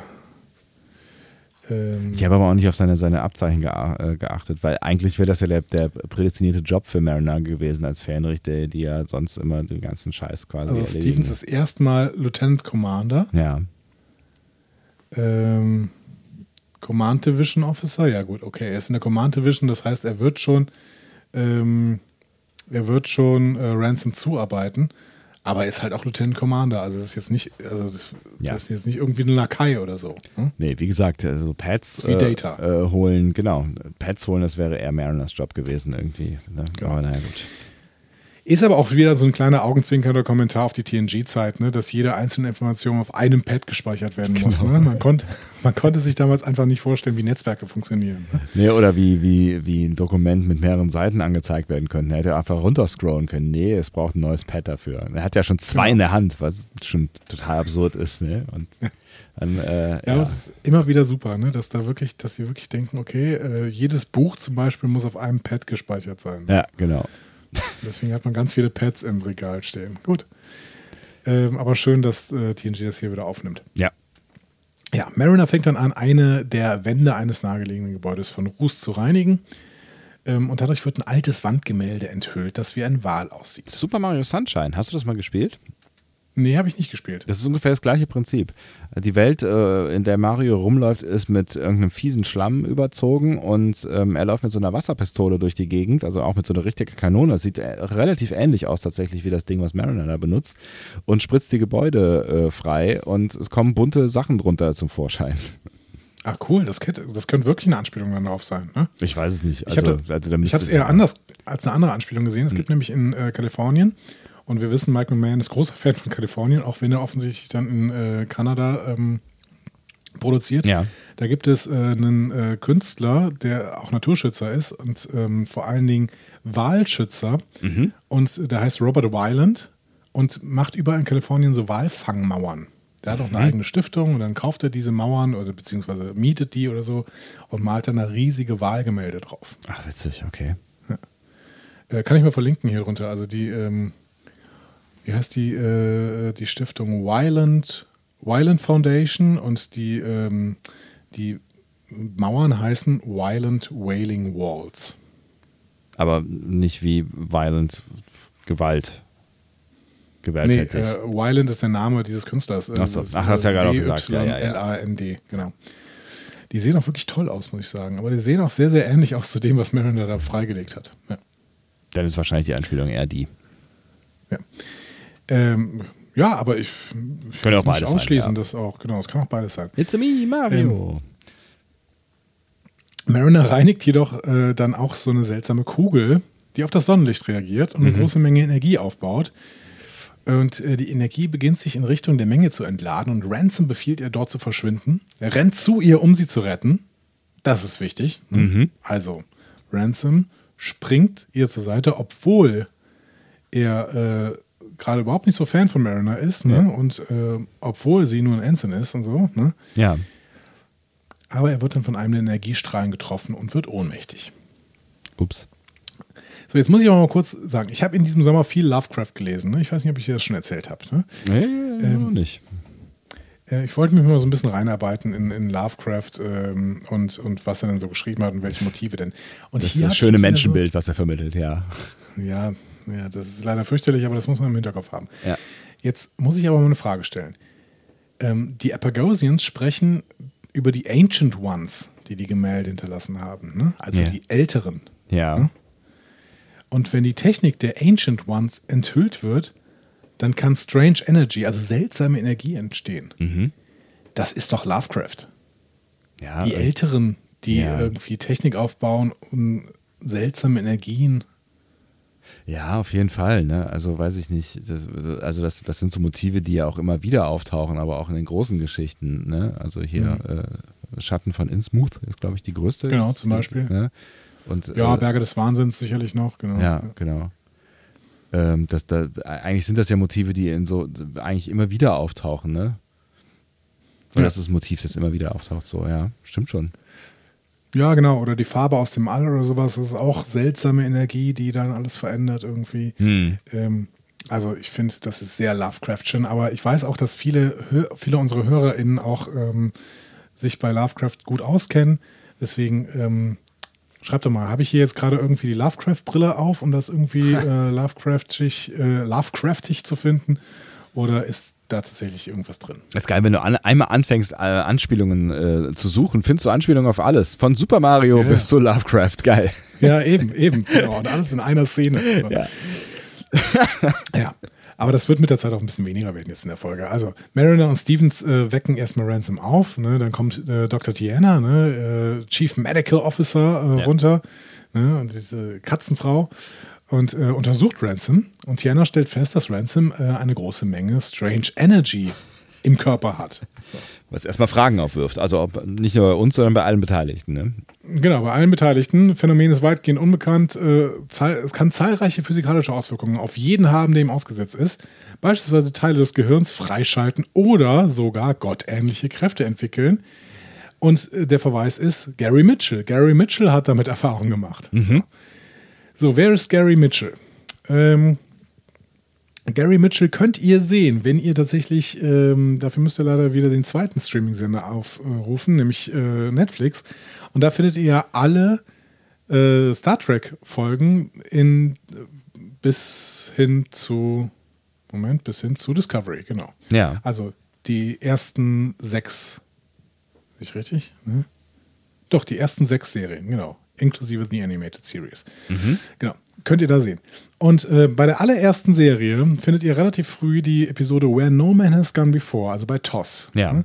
Und da ist Gary Mitchell und auch der kriegt gottähnliche Kräfte in dieser Folge. Genau. Und ähm, Dr. Tien hat völlig recht. Ne? Ähm, Kirk schlägt Gary Mitchell mit einem Felsbrocken. Das ist ja das, was sie vorschlägt, ne? Genau. Genau. Als, als quasi als äh, Weg aus dieser Situation raus. Genau.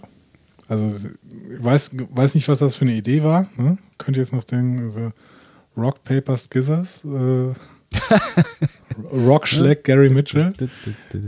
Ja. Ja.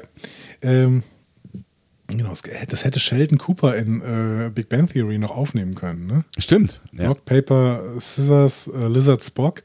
Und er hätte noch Gary Mitchell dazu nehmen können, aber Rock schlägt immer Gary Mitchell. naja, gut. Aber im wahrsten Sinne des Wortes, ja, ist geil. Ja. ähm, auch Marin hat sich schon mal auf Gary Mitchell übrigens bezogen in der ersten, äh, in, in, in Second Contact. Da hat sie ihn irgendwann aufgezählt. So. Ach, lustig. Ähm, ja, gäbe so verrückten, äh, Starfleet ist verrückt, da gab es immer so einen Quatsch wie äh, Gary Mitchell. So. Ja, Ransom versucht erst zu sagen, dass es ihm gut geht, aber dann beginnen seine Augen plötzlich zu leuchten. Er beginnt zu schweben, wird feindselig, beschwört einen Sturm, heilt seine Wunden, spürt, wie sein Gehirn sein volles Potenzial entfaltet. Dann kann er auch Gedanken lesen, was gar nicht gut für Mariner ist.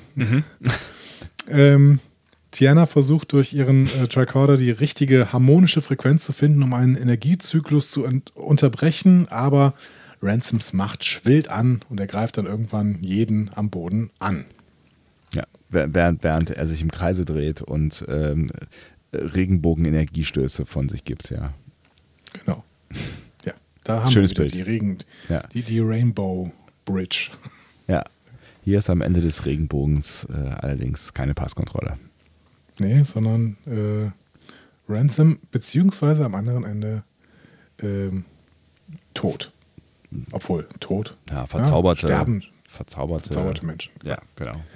Wesen. Ähm, wir, wir, schalten dann kurz zu Cerritas und dann sagt Ransom gerade was im Hintergrund, das mir auch sehr, sehr gut gefallen hat, weil es auch wieder ein Deep Cut ist. Ähm, also es, die Nummer wird mit Freeman besprochen ne, und dann sehen wir Bilder vom Planeten. Und da sagt Ransom gerade, der Trick besteht nicht darin, ein Gott zu werden, der Trick besteht darin, ein Gott zu bleiben. Und das ist ein Verweis auf Harlan Ellison, den äh, Autor von The City on the Edge of Forever. Aha.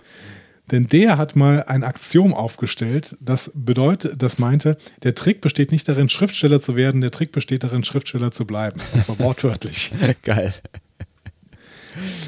Ach, das muss man auch erstmal merken, ne, dass, dass, äh, dass hier tatsächlich Harlan Ellison zitiert wird. Ja, das, also das sind so Dinger, die kriegst du auch wirklich, also das kriegst du ja nicht mit. Also da musst du ja wirklich schon knietief in allem drin stehen, so damit dir sowas auffällt. Ja. Aber ähm, ich finde es großartig. Ich finde es wirklich großartig. Harlan Ellison ist ein ganz, ganz berühmter Science-Fiction-Autor. Der war auch so ein bisschen Popstar, ähm, gerade so in den 70ern irgendwie. Äh, und äh, ja, die Episode, die er für Star Trek geschrieben hat, City on the Edge of Forever, würden wir sicherlich beide unter die Top 5 Episoden aller Zeiten wählen. Definitiv, Ne? Dementsprechend. Auch die könnt ihr euch natürlich mal anschauen. Ähm, Haben wir auch schon ihr besprochen. schon längst getan habt. Ja. Genau. Wahrscheinlich haben die meisten von euch das auch schon getan.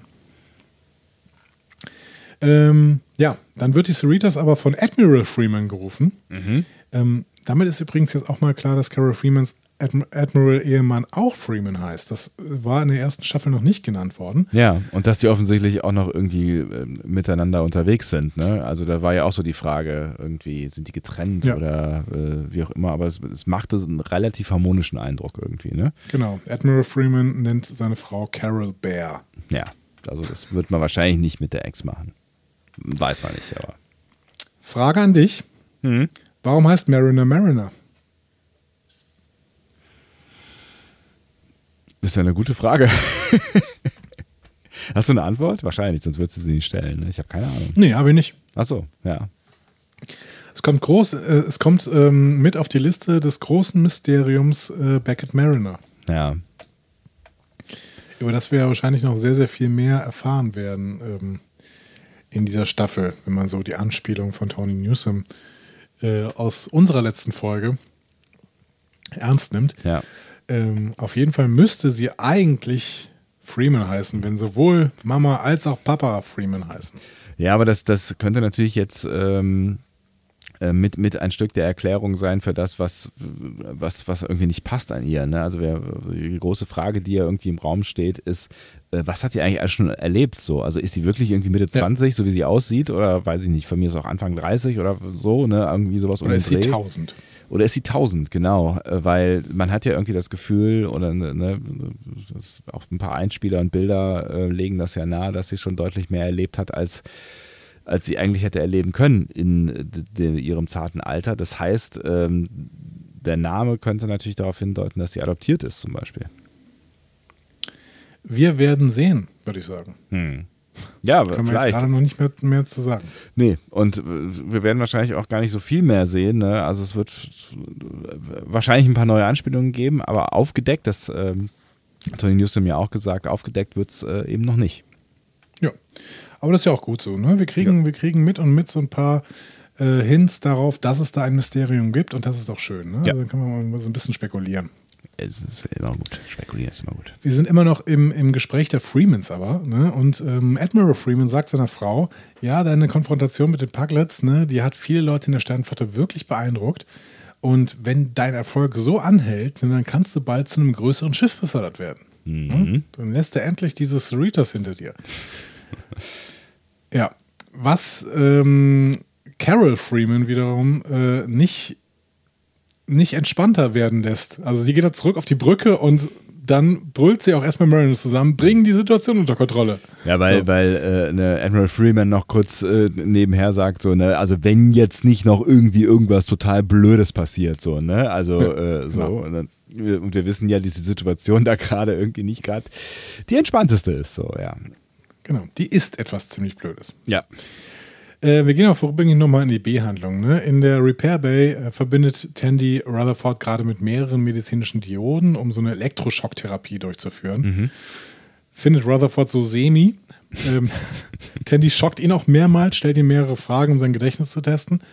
Aber irgendwann reicht's Rutherford dann auch. Er ähm, entfernt diese ganzen Scheiben und geht. Ne? Ja sagt dann auch relativ wütend, ja, mir geht's gut. Ne? Und ja. Tandy beschließt aber, jetzt werde ich extremer und äh, schnappt sich ein Gewehr. Hm. Also sie, genau, sie möchte ihn ja erstmal dazu bringen, dass er keine Birnen mehr mag. Ne? Das ist ja so der, der irgendwie der, der erste Versuch oder der, der Beweis dafür, für, also für sie der genau. Beweis, genau. dass äh, das ist ihr, ihr, Kriterium, genau. Genau, dass, dass vielleicht dann doch wieder alles in Ordnung ist. Aber es ja. funktioniert nicht so. Also es wird ja später nochmal wichtig sein, aber es funktioniert da jetzt erstmal nicht so richtig. Ne? Genau. Zurück zur A-Handlung, zurück auf äh, Apergos. Ja. Äh, da wird Ransom ähm, noch verrückter, ähm, lässt den Mond der Apagosianer verschwinden, zerstört ihr Museum. Ne, ähm, Museum für, für äh, Pop, äh, Popkultur. Popmusik. Äh, Popmusik, genau, nicht genau. Popmusik. Popmusik, genau. Ja, wo Maren nochmal kurz sagt, irgendwie, ja gut, das scheint ja jetzt nicht so wahnsinnig wichtig zu sein. genau. Mariner versucht da irgendwie noch das Beste, Beste zu sichern irgendwie. Versucht auch noch gerade wieder mit dem ähm, Apogosianer dann darüber zu reden, ja, jetzt wähl doch mal endlich hier eine Nummer aus. So. Ja, genau, aber auch weil, weil, weil, weil, weil ihre Mutter sie da so ein bisschen äh, nochmal hingedrängt hat, ne? Also um vielleicht noch schnell das zu retten, was zu retten ist. Also vielleicht zumindest das irgendwie abzuschließen, wofür sie ja eigentlich da sind. Ne? Genau. Und hier ähm, haben wir jetzt eine, eine sehr, sehr schöne Anspielung, meiner Meinung nach, ähm, für die du gleich mal was abspielen musst, ähm, um dich darauf schon mal vorzubereiten. Sehr also, wohl. Carol Freeman drückt ihre Frustration darüber aus, dass Mariners äh, Abweichung von der Mission dieses Durcheinander versucht hat, äh, verursacht hat. Ja. Und Mariner sagt, ähm, ja, was kann ich denn wissen, dass, äh, dass äh, Jack Ransom on the Mount geht? Mhm. Hast du das verstanden, die Anspielung? Nee. Ehrlich gesagt, nee. Es gibt ein wunderbares Fanvideo, mhm.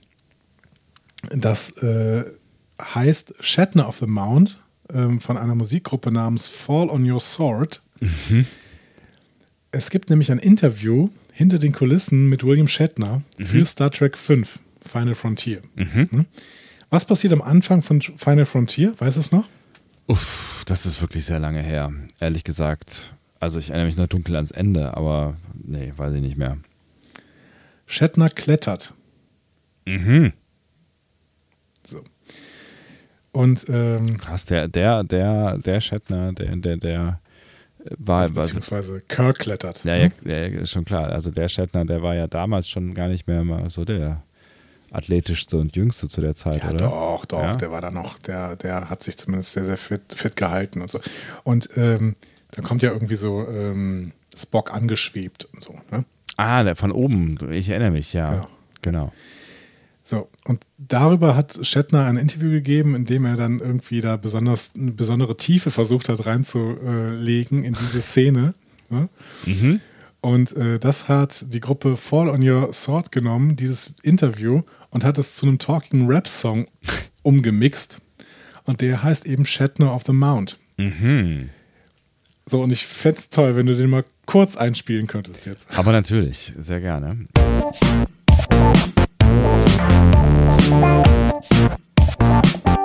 Ist auf jeden Fall musikalisch schon mal weit vorne, ne? Das ist, ist ganz groß. Wenn man das Video noch dazu sieht, äh, ihr lacht euch kaputt. Versprochen. Also das ist Captain auch. Kirk Ah ja, is climbing a mountain. Why is he climbing a mountain? Captain Kirk is climbing a mountain. Why is he climbing a mountain? Captain Kirk is climbing a mountain. Why is he climbing a mountain? Captain Kirk is climbing a mountain. Why is he climbing a mountain? To hug the mountain. To envelop that mountain with hug the mountain. To envelop that mountain with hug the mountain. That mountain, that mountain.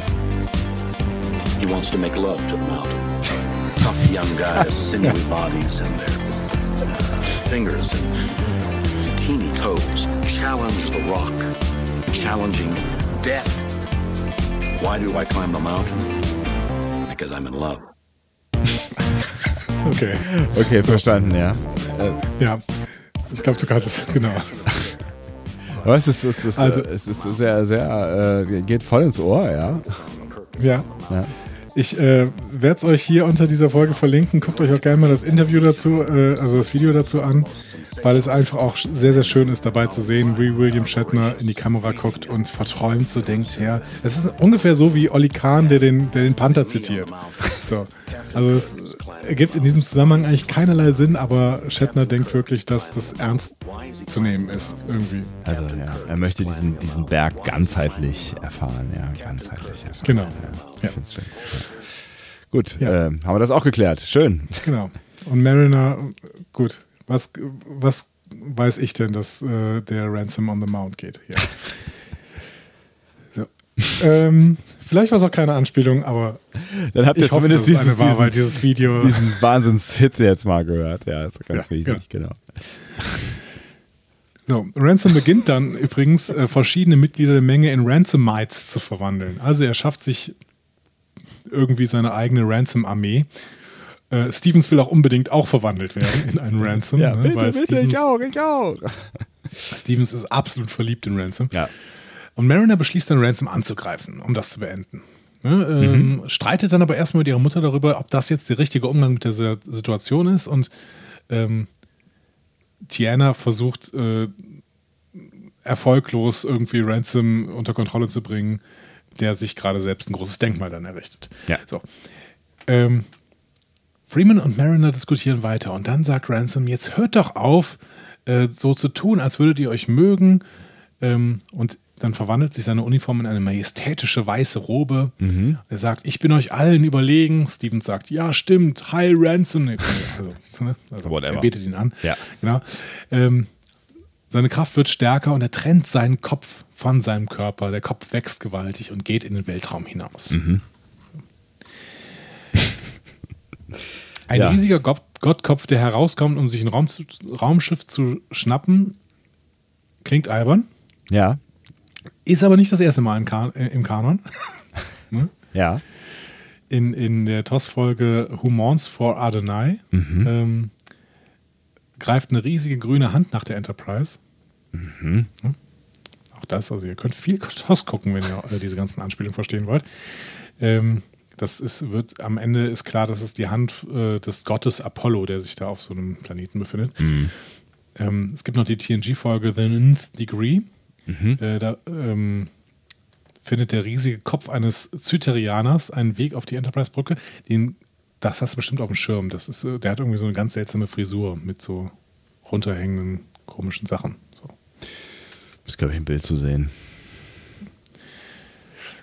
Ähm, und äh, in The Final Frontier ne, Mhm. sehen wir den Gott von Chakari. Ne, auch ein riesiger, schwer, schwebender Kopf. Mhm. Ähm, und ein Stück weit sollten wir vielleicht auch Abraham Lincoln nicht vergessen, ne, der auch mal irgendwann im Weltraum auftauchte, ne, in, in The Savage Curtain bei TOS. Ja. ja, also äh, es, es ist nicht das erste Mal, es ist nicht völlig abgedreht, weil das ist alles schon passiert. Fliegende Köpfe sind Standard in Star Trek, ja. So. Ähm, den fliegenden Kopf sehen wir jetzt auch immer wieder durchs Fenster, wenn wir denn in der B-Handlung sind. Ja. Also die B-Handlung läuft einfach weiter, aber durch diesen, durchs Fenster sieht man immer wieder diesen schwebenden Kopf. Die- Rutherford und Barnes sind da gerade in der Lounge ne, und genießen sind, ihr Date. Sind erstaunlich entspannt, ne, muss man die ganze Zeit dazu sagen, während der, dieser, äh, dieser Kopf da im Hintergrund wütet. Aber gut. Ja, alle. Ne? Alle sind relativ entspannt. Alle, ja. Ähm, Rutherford scheint so ein bisschen nervös zu sein, weil sein Gedächtnis sich aufregt, aber Barnes äh, sagt ihm, ja, ich verstehe, was du durchmachst. Ähm, als sich meine Schwester mit dem Trail-Symbionten verbunden hat, äh, hat das auch ihre Persönlichkeit verändert. Ähm, ist natürlich ein Verweis darauf, dass äh, Barnes selber, die ja auch Trill ist, ne, unverbunden ist. Ja. Ne? Und das ist äh, wiederum in TNG und in DS9 eingeführt worden, Discovery Staffel 3 auch nochmal aufgenommen worden, dass es auch Trill gibt, die nicht verbunden werden. Genau. Ja, und darauf eben im Prinzip warten, äh, ne, dass, dass dann irgendwann ein Symbiont kommt. genau. Ähm, ja, Barnes lädt Rutherford dann ein, mit ihr und ein paar anderen Mädels im Cet- Cetacean Ops schwimmen zu gehen. Mhm. Was kannst du über Cetacean Ops erzählen? Nichts, was ist das? Habe ich mich auch gefragt beim Gucken. Echt nicht? Das hatten wir doch jetzt schon ein paar Mal. Echt? Wir hatten es zum ersten Mal bei Yesterday's Enterprise. Ja. Äh, nee, beziehungsweise beim ersten Mal hatten wir es in einem Discovery Panel Mysterium. Dann hatten wir es bei Yesterday's Enterprise. Und dann hatten wir es in äh, Staffel 1 von Lower Deck und zwar auch in der ersten Folge in Second Contact. Gib mir noch ein Stichwort. Delfine. Ach, ich wusste es, dass es in die Richtung geht. Okay, alles klar. Mhm. Genau, die Cetacean Ops äh, gibt es äh, auf der ähm, Enterprise D auch. Ne? Und das ist tatsächlich eine ähm, nie gesehene, aber in Yesterday's Enterprise kurz genannte ähm, Abteilung. Ja. Wo intelligente Eine- Delfine wohnen. Genau. Ja. Und zwar mehrere. Ja. Und jetzt wollen sie da offensichtlich schwimmen gehen. Warum nicht? Es ist echt, wenn wir die letzten paar Minuten, wenn wir das irgendwem äh, erzählen, der Star Trek nicht kennt, also fliegende Köpfe überhaupt kein Problem bei Star Trek. Außerdem gibt es auf der Enterprise D eine Abteilung, in der intelligente Delfine äh, Ja. die Steuer, Steuerleute sind. Naja. Ja. ja, also das, ja, genau. Aber es ist, es, es, es zeichnet ja ein völlig falsches Bild von dieser sonst ja sehr ernsthaften Serie. Tatsächlich. Ich, ich freue mich übrigens, wenn, Cetacean, wenn die Cetacean Ops niemals gezeigt wird in Lower Decks. Ich würde mich total freuen. Ich finde, das soll ein Running Gag sein, dass die da immer hingehen oder sowas. Aber die sollen nicht gezeigt werden. Ja, weil es ja eigentlich auch dann eine Anspielung ist, ne? Also ich meine, wenn man sich zeigen würde, würden sie ja mit, mit einer Tradition brechen. Genau, genau. So. Hoffentlich äh, passiert das nicht. Ähm, so. Bevor Rutherford nochmal zum Dienst zurückkehrt, werden sie von Tandy unterbrochen, die versucht, äh, Rutherford mit medizinischem Gift zu beschießen, wie sie sagt. ähm, Tandy stellt sich dabei aber noch Barnes vor, die sich prompt entschuldigt, um ihren Badeanzug jetzt anzuziehen zu gehen. Und Rutherford rennt vor Tandy weg und ähm, sagt äh, ihr, dass sie nicht einfach versuchen kann, seine SMD überraschend zu heilen. Er sagt aber erstmal nicht SMD, sondern er sagt erstmal LDS. Und sie korrigiert ihn dann. Nein, SMD heißt es. Ähm, LDS ist eine doppelte Anspielung. Ja. Verstehst du den einen Teil von der Anspielung? Nee, noch nicht. Der eine Teil ist, dass LDS die offizielle Abkürzung von Lower Decks ist. Ach so. So, Also von der Serie Ja, Lower ja, Decks, ja. zum Beispiel bei Memory Alpha oder so. Ähm, aber Das bezieht sich auch auf einen wunderbaren Witz ähm, aus Star Trek 4. ähm, mhm. Da äh, sitzen Kirk und Spock, glaube ich, im, im Bus oder sowas und werden auf LSD angesprochen. Ähm, und äh, Kirk sagt fälschlicherweise LDS. und Spock sagt, äh, ähm, und sagt, dass Spock in den 60er Jahren ein bisschen zu viel LDS äh, genommen hat. Okay, aber es ist ein, ein Gag, quasi als Gag eingebaut, ja. In Star Trek 4 nicht. Da hat Kirk sich versprochen. Ernsthaft? Ja. Geil. Also, der, der, also es ist ein Gag, dass er sich verspricht, so, aber ja. er hat sich ganz klar versprochen. Alles klar. Ja. Mhm. Gut. Mhm. Ja. ja. Auch, auch hier wieder schöne Anspielung. Tandy beschließt dann, äh, dass sie sein Gehirn braucht, um eine Neurochirurgie von Hand durchzuführen und ähm, nimmt dann irgendwie ein Messer in die Hand und läuft hinter ihm her. Er kriegt es aber gleich wieder, ist gar kein Problem. Sehr, sehr strange. Also Tandy dreht hier völlig frei. Ja. Ähm, aber sie erklärt es ja nachher. Währenddessen Ransoms Kopf konfrontiert, was für ein absurder Satz. Ransoms Kopf konfrontiert die Cerritos im Orbit und Freeman befiehlt Ausweichmanöver. Mhm. Ähm, währenddessen verwandelt Ransoms kopfloser Körper die Hauptstadt in ja, sein Jackotopia, ne, seine Ja. eigene Version einer Utopie samt Fitnesscenter. Also eigentlich einem Fitnesscenter. Genau. Eigentlich machen die alle nur Fitness. Geil. Ähm, ja, Tiana hat dann einen neuen Vorschlag. Lass uns doch Ransoms Kräfte noch stärken.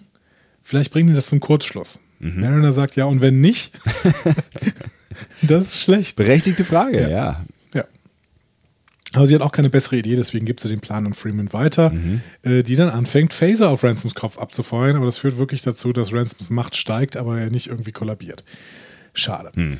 Ähm, ja, weil sie keine Optionen mehr hat, versucht Freedom, äh, Freeman jetzt mit Ransom zu diskutieren und fragt, warum er das tut. Ist schön, dass das als letzte Variante, äh, ne, wo dann doch eigentlich immer sonst hier so, äh, lass, lass erst miteinander reden. Ne? Wir gucken mal, ob wir das nicht äh, ohne Feuergefecht hinkriegen. Wir diskutieren das erstmal aus, aber hier ist es umgekehrt. Ja, wobei äh, Ransom jetzt auch nicht den Eindruck gemacht hätte, dass er groß diskutieren wollte. ja, das oder? stimmt schon. Ähm, also er drückt dann seine Verachtung für ihre besondere Behandlung von Mariner aus Mhm. ne? und ähm, dass er sich unbedeutend fühlt. Ne? Ja, Wie wir auch gesehen haben. Also absolut berechtigt. Absolut berechtigt, ja. Ähm, genau, und das alles nur, weil Mariner ihre Tochter ist. Ähm, und dann sagt Freeman, ja, du kannst noch mitarbeiten, du kannst noch mit uns beiden mitarbeiten. Ne? Und äh, dann wird er noch wütender. Ne? So. Den Kompromiss findet er richtig doof und dann fängt er an, in das Schiff zu beißen. und ehrlich gesagt ist Ransom der Einzige, der tatsächlich hier klar sieht, wenn man mal ehrlich ist. Ja, Und die Wahrheit sagt. ja. Denn der weiß, dass sowohl Mariner als auch Mama, Mama Freeman, ihre neu entdeckte gesellige Zusammenarbeit vortäuschen. Ja. Und äh, ne, das mit, mit, mit einem Rattenschwanz, äh, wo am Ende er dann auch noch irgendwie äh, sitzt und ähm, es, es abbekommt. Ne? Also eigentlich ist, wird, wird durch diese, dieses freundschaftliche, dieses neue freundschaftliche Zusammenarbeiten werden drei Menschen unglücklich. Genau. Und eigentlich, zumindest zu diesem Zeitpunkt, möchte er eigentlich nur wieder die Number One sein. Also die Number One mit seinen richtigen Befugnissen. So. Um seinen Standpunkt dann zu beweisen, fängt er an, das Schiff zu zerkauen und äh, dabei zu rufen, ihr seid beide Fälscher und jetzt zahlt ihr den ultimativen Preis. Ist natürlich jetzt auch nicht die absolut genialste Strategie, um das, ne? aber ähm, ne, wir dürfen ja auch nicht vergessen, er hat ja eine seltsame Energie in sich, seltsame Energien. Genau. genau. Gottgleich und äh, sehr wütend. Keine gute Kombi. Keine gute Kombi. So, währenddessen in der B-Handlung. Tandy bringt Rutherford in einem Korridor in die Enge und aktiviert ein, äh, also Rutherford aktiviert dann ein Kraftfeld, um zu verhindern, dass Tandy näher kommt. So als letzten Ausweg, ne? Also schöne Genau. Freundschaft. Ja. Und Tandy bittet ihn, lass mich doch bitte von dir retten. Ähm, wir sind doch beste Freunde und müssen uns gegenseitig vertrauen. Und Rutherford wird wütend und sagt, ja, aber vielleicht sollten wir keine Freunde sein, so wie du dich hier aufführst. So, ne? Auch völlig zu Recht, ja. Ja, völlig zu Recht, genau. Und ähm, Tandy ist davon sehr, sehr erschüttert aber. Und Rutherford äh, und gesteht dann auch, mal, du hast gar keine SMD. Und das schockt Rutherford zu diesem Zeitpunkt. Ja. Ja. Währenddessen setzt Ransom, Ransom seinen Angriff auf die Cerritos fort und Mariner schlägt jetzt vor, Photonentorpedos einzusetzen. Das will Freeman aber noch nicht. So. Auch irgendwie verständlich. ähm, bringt Mariner aber auf die Palme. Die sagt, ja, aber ich dachte, wir wären Partner. Ähm, und beide merken, ja, dieses ständige Zusammenarbeit ist eigentlich ziemlich ermüdend. Ähm, das nervt mit den ständigen Konflikten. Ähm, aber weil über diese Erkenntnis verärgert, greift Ransom das Schiff wieder an, mit voller Absicht jetzt die, die, die Cerritas zu zerstören.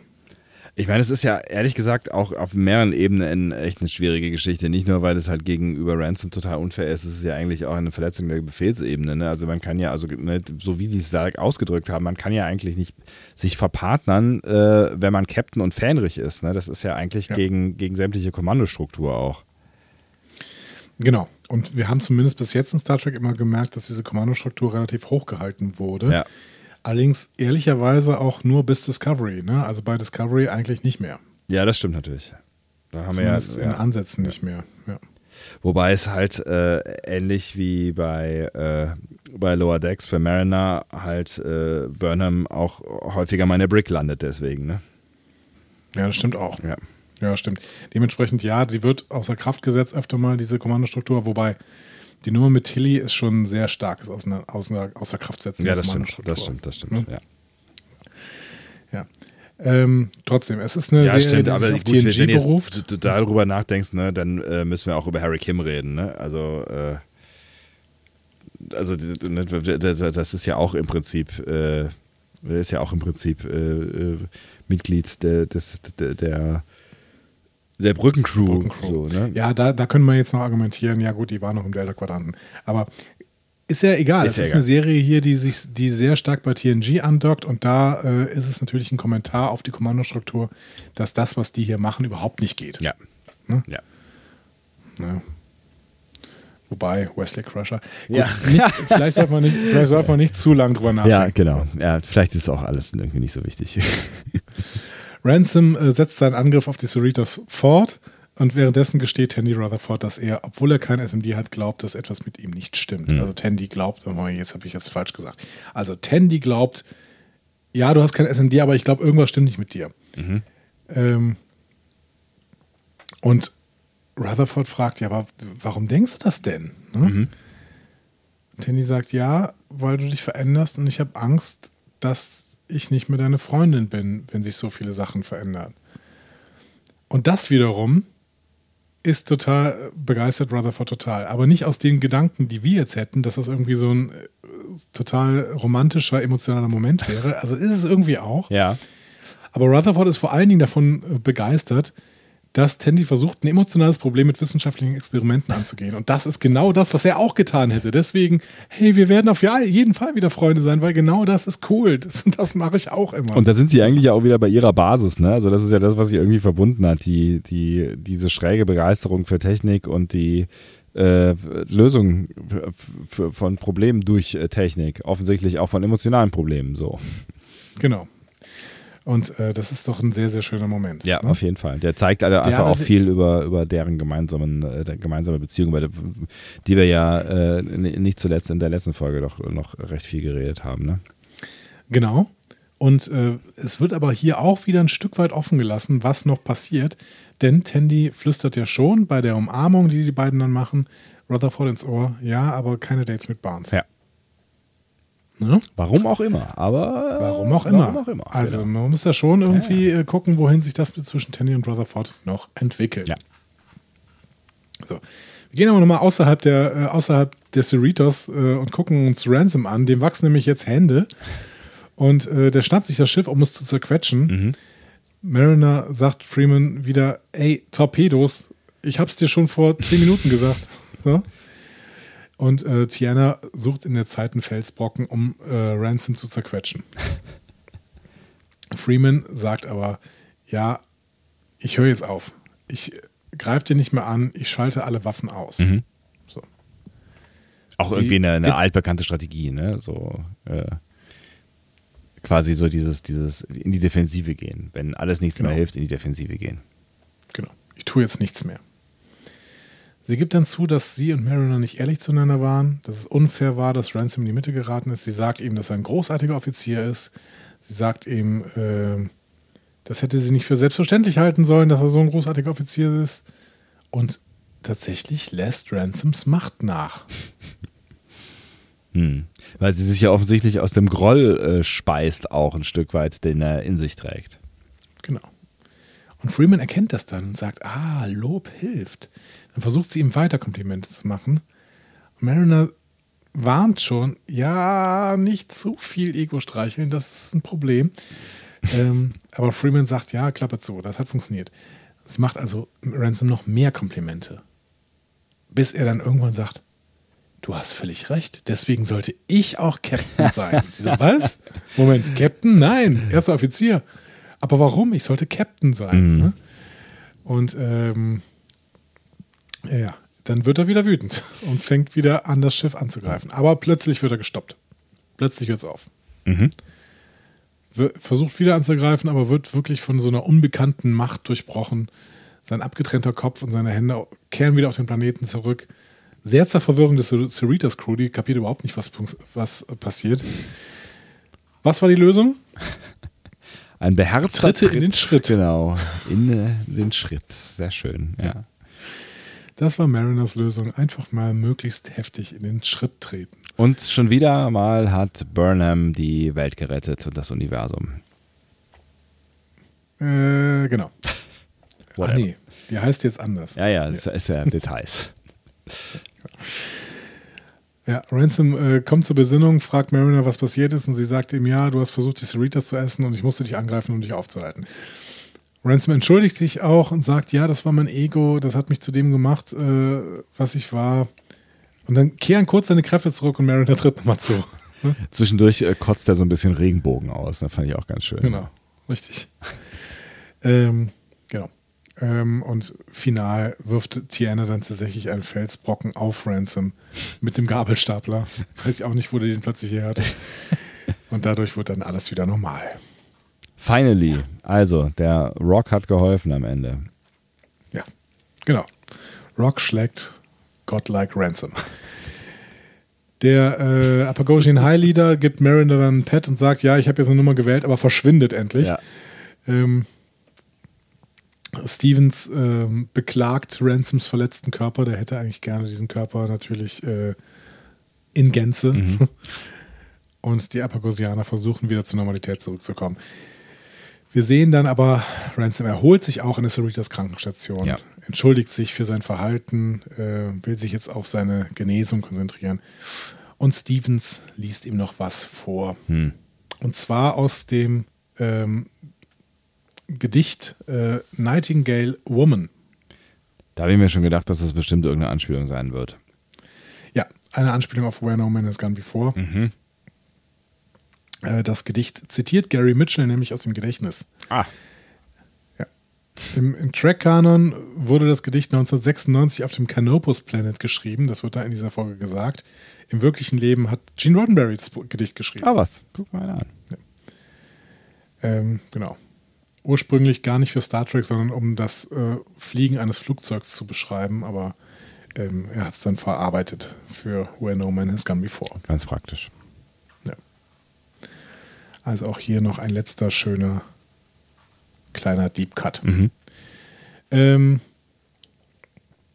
ja, zurück in Freemans Bereitschaftsraum. Mariner freut sich zu hören, dass Ransom sich vollständig erholen wird. Sie sagt auch, war schön mit dir zusammenarbeiten, Mama, äh, mit dir zusammengearbeitet zu haben, Mama, aber ich glaube, besser funktionieren wir, wenn wir das nicht machen. Freeman sagt, stimmt, ich bin stolz auf dich, aber ich kann es nicht ertragen, mit dir mein Kommando zu teilen. Also sie sind sich einig, und sie sind sich auch einig, dass Mariner jetzt von einem Sicherheitsteam in die Brick geworfen ja. wird. Und ähm, sie rufen sich noch zu, ja. Äh, Mariner sagt, äh, äh, ich liebe dich und ich werde weiterhin tun, was ich will. So. Genau. Ja. Mehr oder weniger. Mehr oder weniger. Und äh, sie einigen sich ja darauf, so irgendwie vielleicht so alle drei, vier Missionen mal irgendwie dann vielleicht was zusammen zu machen. Aber ja, den Rest macht sie, macht sie das Programm wieder wie früher, ja.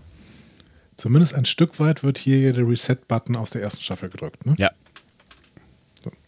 Also das, was wir in der ersten Staffel als Entwicklung hatten, wird hier zurückgenommen. Aber ja noch nicht die gesamte Entwicklung. Ähm, denn zu mehreren Momenten kommen wir jetzt noch. Ne?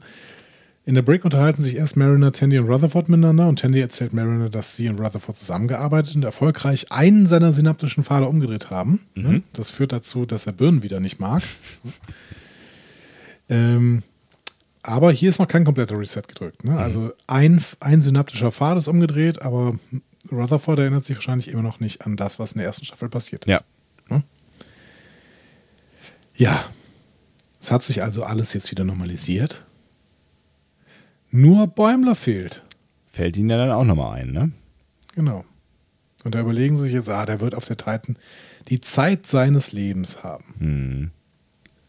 Schnitt. Schnitt. Übrigens, äh, die äh, Mariner in der Brick ne, hat ja so eine, so eine Zeichnung von einem Schloss. Ne? Ja.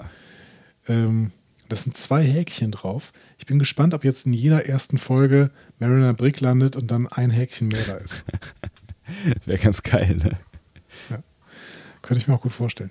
Ja, Schnitt zur Titan, ne? Bei diesem Bäumler-Zitat. Die Titan befindet sich im Kampf mit zahlreichen Parklettschiffen, ähm, steuert direkt auf eine Anomalie zu. Auf der Brücke ist Bäumler äh, entsetzt, kann man nicht anders sagen. Und verwirrt über Rikers Jazz-Terminologie. Ja. Ne? Der, ähm, Was heißt das? ja Was wollen wir? letzten- Was will der? Was will Ja. der? Er hatte ja in der letzten Staffel, schon in der letzten Folge irgendwie klar gemacht, ab jetzt äh, leitet er die Titan mit Jazz. Ne? Also wir gehen auf Warp in 1, 2, 3, 4. Ähm, jetzt sagt er, äh, diese Jam-Session hat zu viele Licks und nicht genug Counts. ähm, ein Lick Mhm. ist im Jazz ein Muster oder, ich habe es mir angelesen, ein Ja, ja. Muster oder eine musikalische Phrase, die vorherbestimmt, aber offen für Interpretationen ist. Mhm. Also ein Lick kann zu einem Jazz-Solo führen Ja. ähm, und beim Count geht es eher um den Takt und die Form eines Musikstücks. Stücks. Also ähm, zu viele Licks heißt zu viel Chaos und zu wenig Ordnung. Also, Ja, schön. Mhm. ähm, ja. Also Riker ist besessen von Jazz, das haben wir in TNG schon gemerkt, Ja. in dieser äh, Folge mit den binären 11001 Ja. Auch die bescheuerste äh, Episodentitel jeweils, jemals. Aber ähm. Ähm, ja, Bäumler berichtet dann, dass die Parklets sie umzingelt haben äh, und dann steuert Riker das Schiff in die Anomalie. Und die gesamte Besatzung erleidet eine gluonische Störung, wird gesagt. Wo äh, die äh, äh, äh, Riker aber nur damit kommentiert, dass er äh, es geil findet, irgendwie durch den Weltraum zu fliegen. Ich liebe meinen Job. Ja, genau. Was, glaube ich, äh, Bäumler nicht so ganz äh, fühlt. Nee, Bäumler, Bäumler ist weiterhin eher entsetzt Ja. und schreit. Ja. ja. So, damit geht diese erste Folge zu Ende. Ja, Was sagst du? Gott sei Dank haben wir noch Bäumler äh, äh, eben Doch noch kurz gesehen, aufgesammelt hier. Ne? Ähm, was sage ich? Also äh, ta- tatsächlich ähm, hatte ich da hatte ich so ein bisschen damit gerechnet, nach dem, was man ja so gehört hat, jetzt auch in den Interviews und so, hatte ich so ein bisschen damit gerechnet, ähm, äh, dass, dass wir vom, vom Look and Feel, naja, nicht vom Look, nee, dass, dass wir vom Storytelling so ein bisschen was anderes sehen werden. Ähm, aber eigentlich, unterm Strich, macht diese Serie genau da weiter, wo sie aufgehört hat. Also ich finde, dass, dass sie wirklich ähm, ohne, ohne, ohne einen spürbaren äh, großen Cut ähm, vom Konzept her genau da weitermacht, wo sie in der, in der letzten Staffel aufgehört hat. Und ich finde das gut. Also das macht sie, das macht sie sehr konsequent und sehr gut äh, weiter. Es ist wieder eine sehr abgedrehte Story. Ne? Also es ist, ne, du hast ja eben schon äh, gesagt, wenn du halt irgendwem erzählst, äh, was in dieser Storyline passiert äh, oder ne, was in Star Trek so passiert, ähm, ja, dann äh, der, der Star Trek nicht kennt, dann, dann denken alle so, warum guckst du den Scheiß so, ne? Aber ähm, Genau, also es ist, es ist wieder eine, eine, eine sehr abgedrehte Story. Ähm, der Witz funktioniert wieder äh, ziemlich gut, äh, so für mich. Also ich habe durchaus zwischendurch gelacht, habe natürlich äh, 90 Prozent der Anspielungen nicht verstanden. Das hat für mich die Story aber nicht schlechter gemacht. Also ich habe, habe die Folge wirklich mit Freude geguckt, habe sehr viel Spaß damit gehabt und ähm, habe mich wieder sofort sehr wohl gefühlt. So. Mhm. Äh, der einzige Haken, den hast du eben schon mal so, so durch die Blume angesprochen, der einzige Haken ähm, ist, oder was heißt Haken, aber was ein bisschen schade ist, ist, dass, ähm, dass Bäumler halt als Gegenspieler von Mariner äh, oder Gegenpart oder, ne, also Anspielpart oder wie auch immer du es nennen mhm. willst, ähm, nicht da ist. Das heißt, äh, also ich finde tatsächlich auch Mariner funktioniert ein bisschen besser, wenn Bäumler irgendwie in der Nähe ist und ähm, sie hatte ja jetzt auch gar nicht so die tragende äh, Rolle. Also klar war sie irgendwie viel, viel am Start, aber es war jetzt keine, keine pure Mariner-Geschichte. Also sie hatte ja schon irgendwie so ein bisschen das, das Ziel, ähm, die Geschichte, die, die Beziehung zwischen äh, Mariner und ihrer Mutter so ein bisschen äh, aufzuarbeiten, beziehungsweise halt dann am Ende äh, mit einem guten Gefühl so ein bisschen den Reset-Button ähm, drücken zu können. Ne? Ähm, mhm. Ja, das, also das fand ich, fand ich so, äh, so ein bisschen schade. Ähm, aber ja, also vielleicht ist das so ein bisschen auch das, was jetzt vielleicht äh, mit über, über, übergreifendem Handlungsbogen gemeint ist. Also dass jetzt vielleicht so ein bisschen diese, diese, diese offenen Fäden aus der letzten Staffel noch irgendwie zugemacht werden. Aber ähm, ja, es hat mich nicht weniger unterhalten. Also ich finde, die zweite Staffel hat spektakulär angefangen, ähm, ähnlich spektakulär wie die letzte geendet ist und äh, mhm ich habe Bock. Also ich fand's, fühlte mich gut unterhalten. Ja. Ich würde sogar noch was hinzufügen. Also ja. ich finde auch, dass das Bäumler noch ein bisschen fehlt. Ja. Ähm, aber er, er, wird da kommen. Ne? Ja, man, es ist davon auszugehen, ja. Ich finde aber auch, dass diese Episode äh, noch ein Stück mehr macht, als, die erst, als in der ersten Staffel gemacht worden ist. Das heißt nicht, dass sie besser ist als jede Episode der ersten Staffel. Ja. Ne? Also gerade wenn wir das Ende der ersten Staffel an, angucken, da ist natürlich großes äh, Tennis. Also die letzten, unfassbar ja, gute Episoden. Die letzten, drin, die ne? letzten drei, äh, ja. ne, die waren, die waren, die waren richtig weit vorne. Ja. Aber sie versuchen hier noch was anderes äh, und finde ich zwei, zwei andere Sachen. Erstmal versuchen sie ein allgemeines Thema zu formulieren, mhm. was sich in allen Handlungssträngen wiederfindet. Das hat Star Trek immer mal wieder versucht, ja. auch nicht immer mal wieder geschafft, aber hier schaffen sie es, finde ich. Also ich finde, dieses Thema ist, ähm, du bist nicht authentisch und missbrauchst deine Autorität. Ne? Mhm. Ähm, also diese zwei Punkte, das machen Marin und Freeman beide. Mhm. Ne? Sie sind nicht authentisch und missbrauchen ihre Autorität. Tandy äh, sagt Rutherford, du bist nicht authentisch und, und sie missbraucht ihre Autorität ihm gegenüber. Ja, ja und auch äh, quasi ihre Autorität als ähm, äh, Ärztin. Ne? Also sie sagt ja auch, genau. ich bin ein, eine fürchterliche Ärztin. Also sie ist ja sehr, sehr selbstkritisch, nachdem sie irgendwie versucht hat, ihn zu manipulieren, obwohl äh, das ja eigentlich nur ein stummer Schrei nach Liebe war. Oh, sehr schön. Hm. Und aber das letzte ist auch noch, auch Ransom, also Ransom ist nicht so richtig sein, Auto, äh, sein authentisches Selbst. Gut, Ransom ist er selbst, aber ähm, naja, äh, er hat zumindest ja. auch eine Ausrede. Ja. So, ne? Also weil er gerade halt diese Strange Energies abbekommen ja. hat. Ich finde, das ist einerseits eine Verbesserung, die diese Episode hier zur ersten Staffel macht, wo das oft nicht der Fall war, dass du wirklich versucht hast, ein Thema durchzuziehen ähm, und das aber auch subtil machst, mhm. nicht so total on, äh, on the nose dir äh, aufgedrückt wird. Ja, stimmt. Und ähm, das zweite, finde ich, Lower Decks bezieht sich jetzt auch auf sich selbst. Das hat sie in der ersten Staffel noch nicht gemacht. Ja, stimmt. Und Wie hier, auch. Hier ja. geht's, genau. Und hier geht es um, um Jennifer und wir haben aber auch ganz viele Anspielungen an Second Contact, wie oft ich irgendwie gedacht ja, und das haben wir auch in Second Contact schon gehört. Und Gary Mitchell kam in Second Contact vor. Und das, äh, ja. da ist, äh, ähm, also auch Mariner macht irgendeinen krassen krasses Ding bei einem Second Contact und wird am Ende in die Brick geworfen. Ne? Also ja. im Endeffekt ist das genau die Struktur, die Second Contact auch hatte. Ja, stimmt. Ja, ja, stimmt. Das ist, das heißt, wir äh, haben hier ganz, große, ganz viele Anspielungen an den Pilotfilm. Ja. Eine, eine, eine große selbstreferenzielle Show, so, das stimmt, ja. ja. Und deswegen ähm, finde ich schon, dass hier nochmal was Neues versucht worden ist gegenüber der äh, zweiten Staffel und dieses Neue hat auch funktioniert. Und ich bin jetzt noch gespannter, wie denn der Verlauf dieser zweiten Staffel sein wird. Ja, total. Also, ne, also ich meine, wenn sie, wenn sie jetzt schon anfangen, quasi äh, so Running Gags einzuführen, was ja jetzt funktioniert, das könnte nochmal eine ganz andere Qualität bekommen. Ne? Ja. Also ist eine spannende Beobachtung, die mir gar nicht, also mir ist schon aufgefallen, dass es halt Referenzen an die, äh, an die erste Folge äh, gab, aber mir ist gar nicht so bewusst geworden, dass das quasi ja was Neues ist. Ne? Also dass sie, äh, dass sie damit ja noch gar nicht so richtig arbeiten konnten.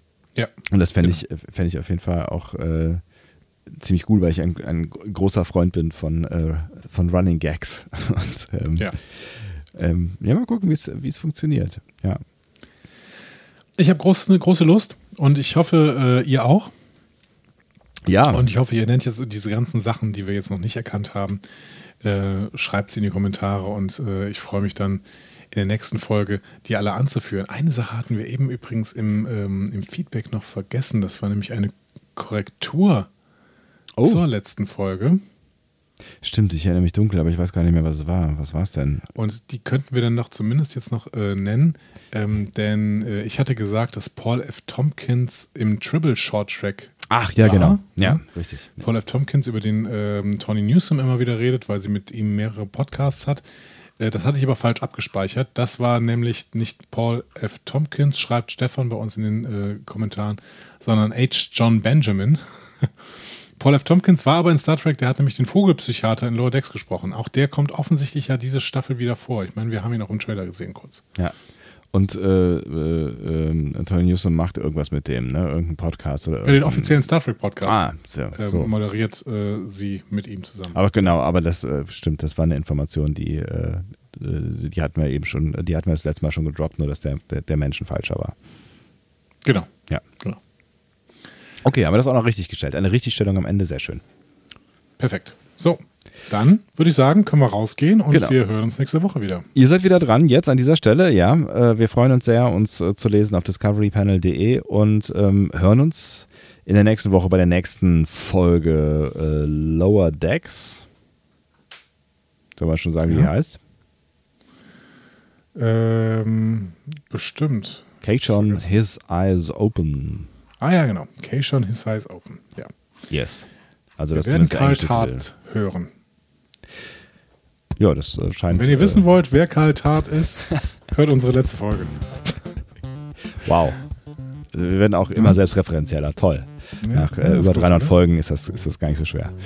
Haben wir über 300 Folgen jetzt? Ach du Stand, okay. Ja, 300 Folgen, ja. Toll, oder? Juhu. Na dann. Macht's gut. Tschüss. Tschüss.